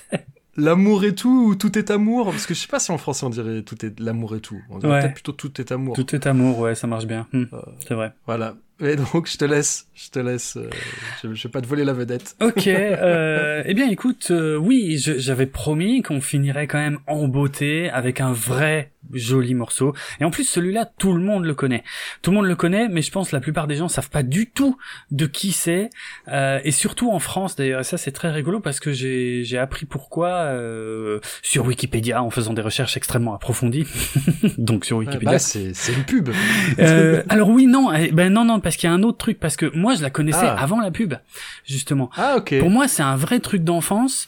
Euh, donc, on va parler, oui, de la chanson Love Is All euh, de Roger Glover, euh, tiré de l'album concept The Butterfly Ball and the Grasshopper's Feast, qui veut dire le bal du papillon et le festin de la sauterelle qui est un, un concept album sorti en 1974 ou 15 selon de quel côté de l'Atlantique on habitait à l'époque et qui est inspiré euh, d'un d'un poème pour enfants euh, qui date de 1802. Donc c'est voilà, c'est assez ancien. Alors juste, je finis de présenter le truc. Après, je dis pourquoi c'est si connu en France. Euh, donc Roger Glover, eh bien euh, à l'époque était euh, jusque là bassiste de Deep Purple, mais il quitte Deep Purple en 1973 avec euh, pour projet de produire pour son pote John Lord, le claviériste de Deep Purple, euh, de produire donc ce concept album. Finalement, John Lord ne le fait pas et Roger Glover se dit bon bah je vais le faire, euh, je vais le faire moi-même alors euh, complètement et du coup je vais inviter euh, plein de chanteurs euh, sur euh, voilà euh, sur plein de chansons. Il y aura il y aura quasiment un, un chanteur différent par chanson. Et bon, l'album, en- t'as déjà écouté l'album en entier? Non, je t'avoue Ok. que non. bah c'est- oui, bah moi ça m'étonne pas. Jusqu'à il y a quelques mois, euh, c'était mon cas aussi. Hein, et euh, bon, c'est c'est sympa, c'est du rock, euh, voilà, c'est du rock très années 70. euh, C'est c'est sympa, mais c'est pas spécialement mémorable. Sauf la chanson Love Is All, euh, effectivement, qui est celle que j'ai choisie, qui elle par contre est devenue un classique intersidéral. Et en plus, il se trouve que euh, c'est un certain Ronnie James Dio qui chante ce morceau-là. Et c'est assez ouf parce que pendant longtemps, je le savais pas. Je t'avoue que moi non plus. Ouais. Enfin, c'est sûr et certain, le premier morceau que j'ai entendu chanter par Ronnie James Dio, c'est C'est celui-là. celui-là, bah moi aussi, parce que moi c'est vraiment un truc d'enfance. Moi, je me souviens très bien parce qu'ils avaient fait un, un- on pourrait appeler ça un clip en tout cas, même si ça existait pas en tant que tel à l'époque, mais euh, il y avait un clip de ce morceau qui était un dessin animé avec euh, des effectivement, insectes. avec des insectes, avec la grenouille, avec tout, et, euh, Et c'était pas une pub, ça? Oui, parce qu'en fait, il y a, il y a eu Ah. aussi la pub, mais il y a les deux. Il y a les deux, c'est-à-dire qu'il y a le clip original, qui était déjà un dessin animé avec des insectes et tout, et effectivement, des années plus tard, dans les années 90, je crois, lorsque Sironimo reprend la chanson euh, pour faire sa pub, il parodie non seulement la chanson, mais aussi le clip. Euh, C'était pas, c'était si, c'était l'original. Hein. Je crois que c'était Ah non. la pub. ah non, Ah ouais, c'était pas l'original, la pub Sironimo? Ah non, pour moi, ils avaient changé les paroles. J'ai pas vérifié, mais pour moi, ils... Ah ouais. Après, ouais, faut Ah, se méfier des souvenirs. Faut se méfier des souvenirs. Mais moi, Oui. dans mon souvenir, c'est c'est le- c'est l'original. Parce Ah, que pour, pour moi, Love Is All, c'est la pub Sironimo, quoi. Ah ouais. Mais, euh, mais pas, mais tu sais, pas euh, quand, quand je l'écoutais en me disant, ah, mais en fait, c'était ça, tu sais, comme des fois ça arrive, tu, Mm. tu découvres qu'en fait, une pub, non, en fait, c'est un morceau hyper connu, mais qui, effectivement, qui a été, qui a été détourné. Oui. Mais là, et là, il me semble que pour le coup, ils se sont payés la vraie, le, le vrai, euh, tu sais, à l'époque, il y avait, il y avait de l'argent encore. c'est po- c'est possible. Pour le coup, tu me mets le doute, et c'est peut-être Ouais. effectivement que c'était la vraie chanson. Euh, et et c'est vrai que du coup, depuis ça, euh, bah tout le monde dit quand je mets cette chanson que j'adore, hein, mais vraiment, hein, je m'en suis jamais lassé depuis tout gosse. Euh, tout le monde me dit ah c'est la chanson Sironimo. Bon, c'est Et normal. d'ailleurs, c'est- C'est rigolo, là, je suis sur YouTube et j'ai tapé pub Cire. Ouais. J'ai juste, j'ai pas terminé et il me propose pub Sironimo, pub Siro Géronimo, pub Siro Animaux qui chantent. Ah la je sûr que Bah c'est oui, ça. C'est ce que Et, les gens tapent. et- et après, il y a pub Siro et pub Siro Love Is All qui arrivent donc en. En cinquième position. Pub Siro Animaux qui chantent. Mais c'est ce que je disais. De toute façon, personne ne sait euh, comment s'appelle ce groupe ou comment s'appelle l'album. Donc, pour retrouver la chanson, globalement, les gens passent par la, la pub Sironimo. Ça, ça m'étonne pas.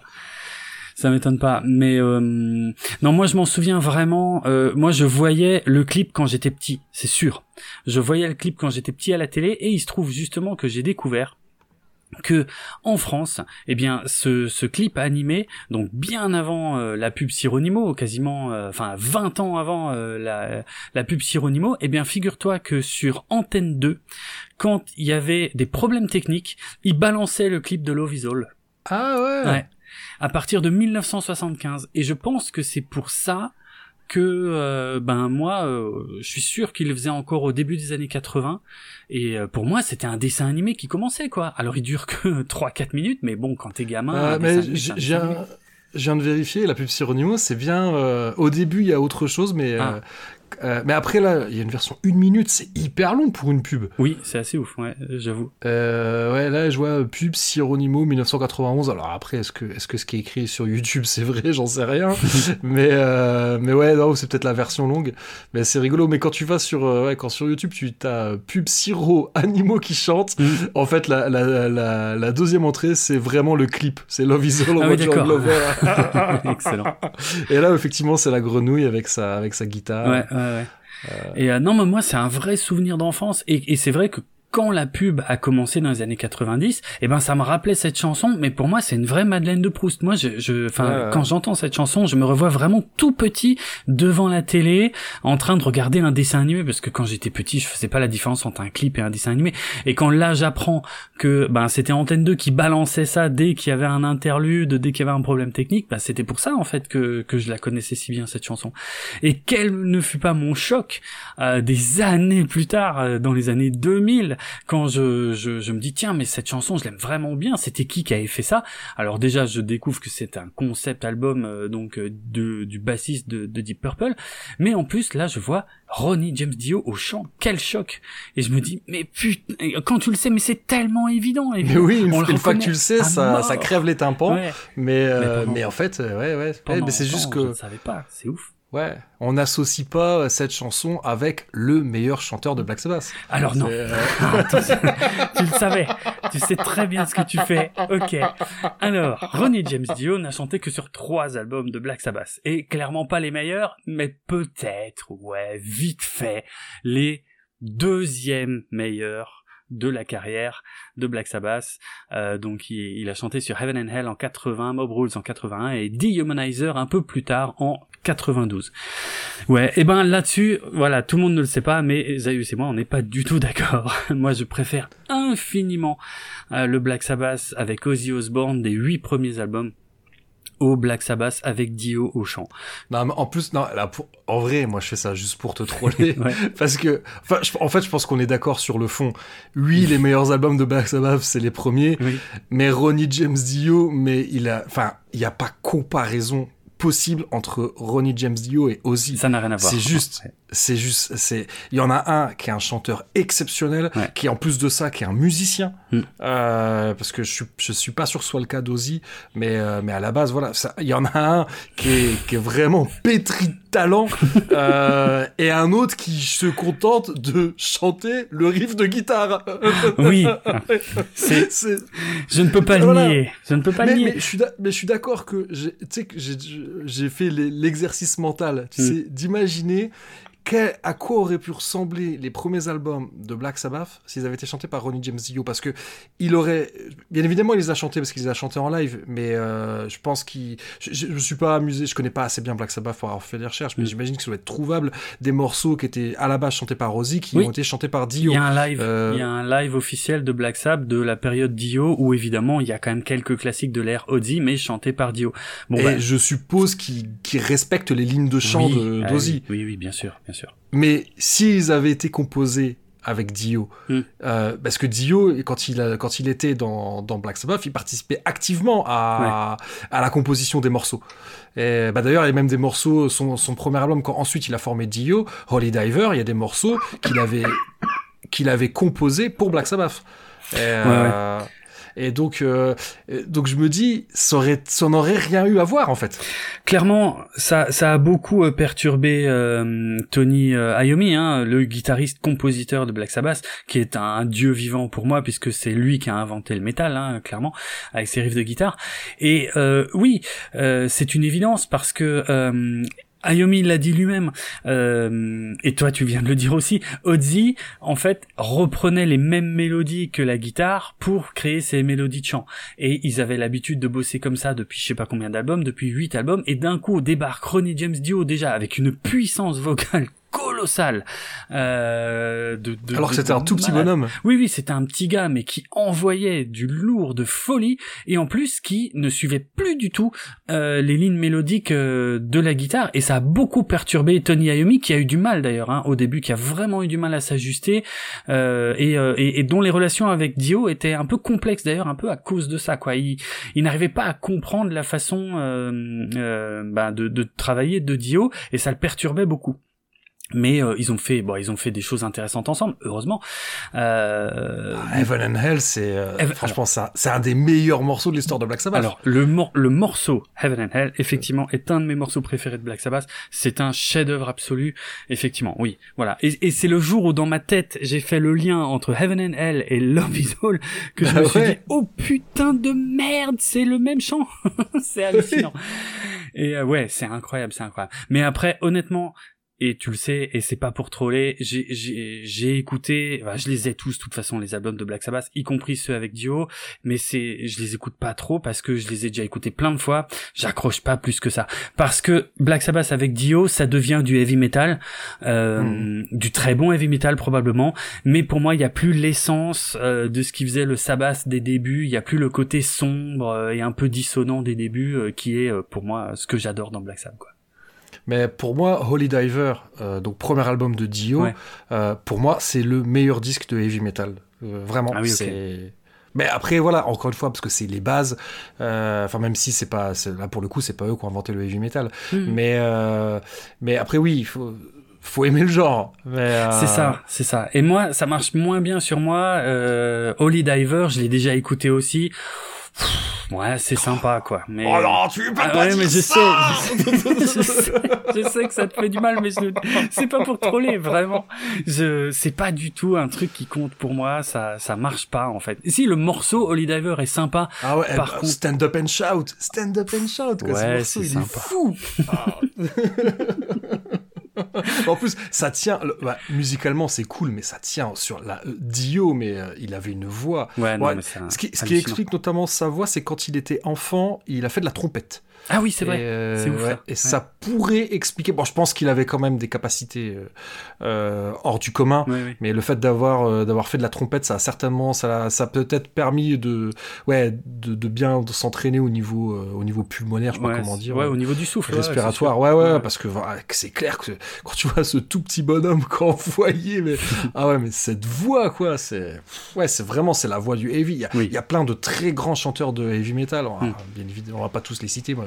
Bah si, moi, citer. Ouais, franchement, ça se joue, ça se joue entre lui et Bruce Dickinson. Oui. Putain, les- Oui. Le seul qui peut rivaliser avec Dio, c'est Bruce Dickinson, quoi. Mais, euh, enfin, je sais pas, peut-être que euh, Ego nous écoute, notre ami Ego du podcast Stucom, notamment, Mm. et de Seasons. Euh, J'imagine qu'il nous écoute. Peut-être qu'il va, peut-être qu'il aura des choses à rajouter là-dessus.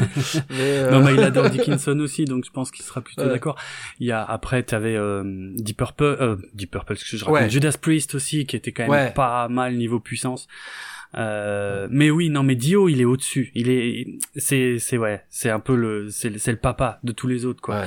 Il a, Ah ouais, ouais.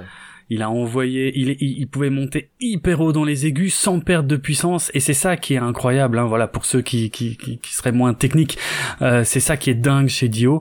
Euh, T'en parlais tout à l'heure, hein, mais ceux qui voudraient écouter les morceaux classiques de Black Sabbath chantés par Dio, eh ben il faut écouter le live Evil qui est sorti en 1982, et euh, bah il chante euh, Paranoid, Children of the Grave, Iron Man, War Pigs, Black Sabbath, N- NIB, donc voilà, par Dio. Bon, moi je trouve ça marche beaucoup moins bien, évidemment, mais bon, voilà. Après, ça reste plus intéressant que quand il y avait Glenn Hughes au chant dans Black Sabbath, qui, parce que mine de rien, tout le monde dit, ben, le deuxième chanteur de Black Sabbath c'était Dio, mais sauf que si tu comptes en nombre d'albums enregistrés, en vrai, le deuxième, euh, le deuxième chanteur de Sabbath, c'était Glenn Hughes, hein, qui a, qui a fait beaucoup plus d'albums que Dio avec Sabbath, mais euh, bon, c'est encore une période différente de, de Sabbath, qui était un groupe de rock finalement euh, sur la plupart des albums euh, plutôt standard. Voilà. Mais Dio, c'est c'est une grande époque de Sabbath. Pas celle que je préfère. Et euh, bref, et puis il y a Ozzy. Mais voilà, ouais, le Butterfly Ball de Roger Glover, bah écoute, Que du coup, euh, dont on n'a absolument pas parlé. euh, ouais, on n'a pas dit grand chose, mais j'ai pas de grand chose d'autre à dire que non, moi, le, moi non plus. le dessin ouais. animé, euh, la pub et tout, quoi. Ouais, mais c'est vrai que c'est rigolo. Tu te dis, t'écoutes ça, tu, tu tu croirais plus que c'est. Limite, tu vois, on me dirait c'est George Harrison. J'y croirais plus que. Bah non, en fait, c'est un mec de Deep Purple et un mec de Black Sabbath. C'est Ah bon? Peut-être. c'est clair, c'est clair.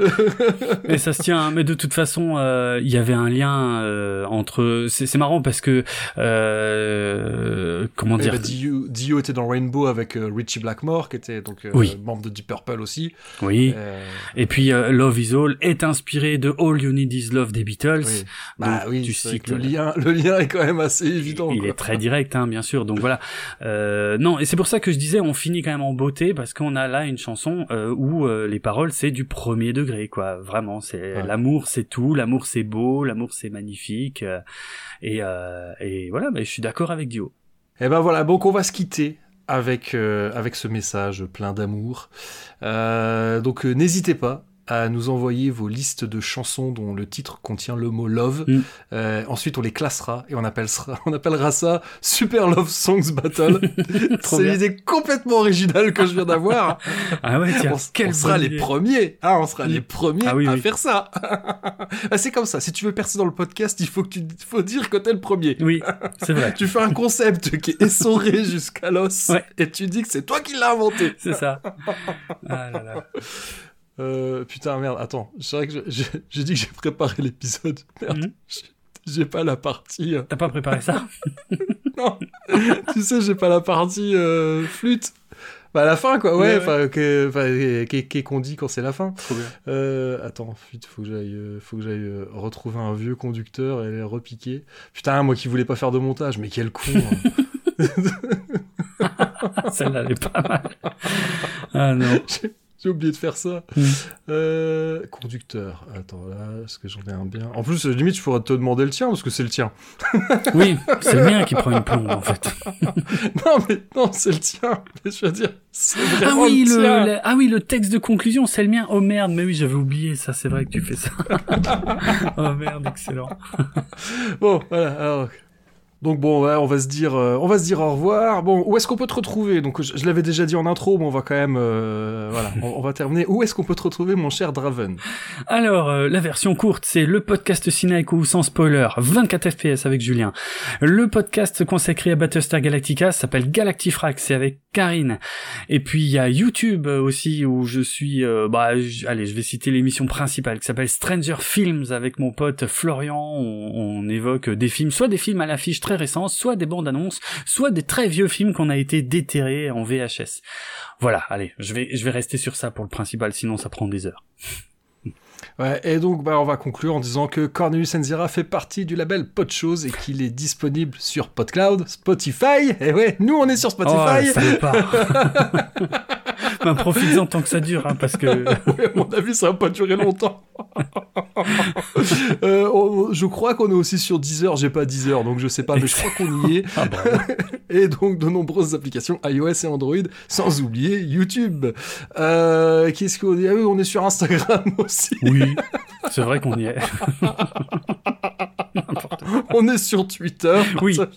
On sent que la partie promo, c'est ce que j'aime faire. Euh, Ouais. Donc sur Twitter, le compte Twitter de l'émission, c'est euh, ndzira, A-N-D-Z-I-R-A. Et puis on va s'épargner le reste. Oui, vous retrouverez les notes de l'émission sur docteur-zaius.lepodcast.fr. Euh, ah oui, c'était là. En plus, je, je lis même pas ce que j'ai Oh, bravo, c'est vraiment utile. Et suivez-nous sur Twitter, Facebook. mais comme c'est un vieux, j'ai écrit, mais toujours pas Instagram. Si, si, maintenant on y est Pour du contenu supplémentaire. Voilà, c'est une fin qui est absolument catastrophique. Mm. Mais bon, si vous êtes encore là, c'est que vous nous aimez bien. Ça tombe bien, c'est le thème de l'émission, c'est l'amour. Oui, c'est vrai, c'est vrai. Et que, voilà, donc euh, aimez-vous les uns les autres, comme disait euh, je ne sais plus qui. Et, Plein de et gens. voilà. Et, et on se retrouve. Alors oui, j'allais dire, on se retrouve à Gérard Armé. Bah non, parce Oui, que quand non, vous écouterez, déjà fait. Gérard Armé, c'est déjà fini. bah on se retrouve à Podren. Oui, Et ciao. ciao. Oh la fin complètement chaotique.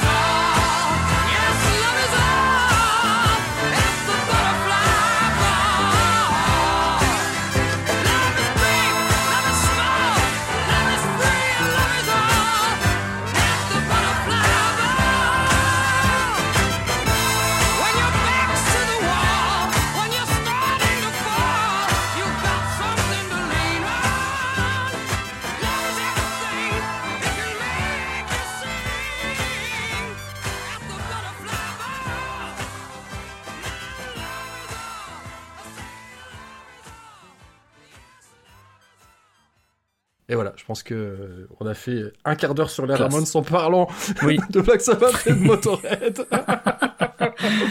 voilà. Incorrigible, hein, mais bon, eh, on est là pour ça.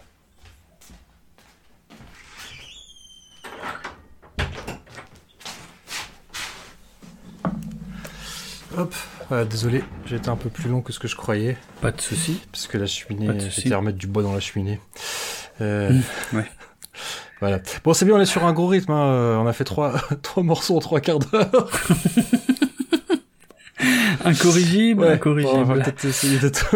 Bon, on va essayer d'être. Non, je Ouais, vais être- Vas-y. Je vais être très court sur euh, ACDC, hein, honnêtement. euh. Enfin, donc il y y a aussi des morceaux comme ça où clairement, oui, c'est, c'est assez, assez bas du front, quoi. Allô? Oui, j'ai hésité parce que j'ai plus rien Ah à ouais. dire, j'ai peur de tourner en rond. Ah bon, on peut s'arrêter là. hein. bon, c'est un peu dommage, on s'arrête sur bas, L'enchaînement est bizarre. sur bas du front. bon, bah, ça, ça me fera un blooper. Il y aura pas beaucoup de montage dans cet épisode, mais il y aura quand même un Ouais. blooper.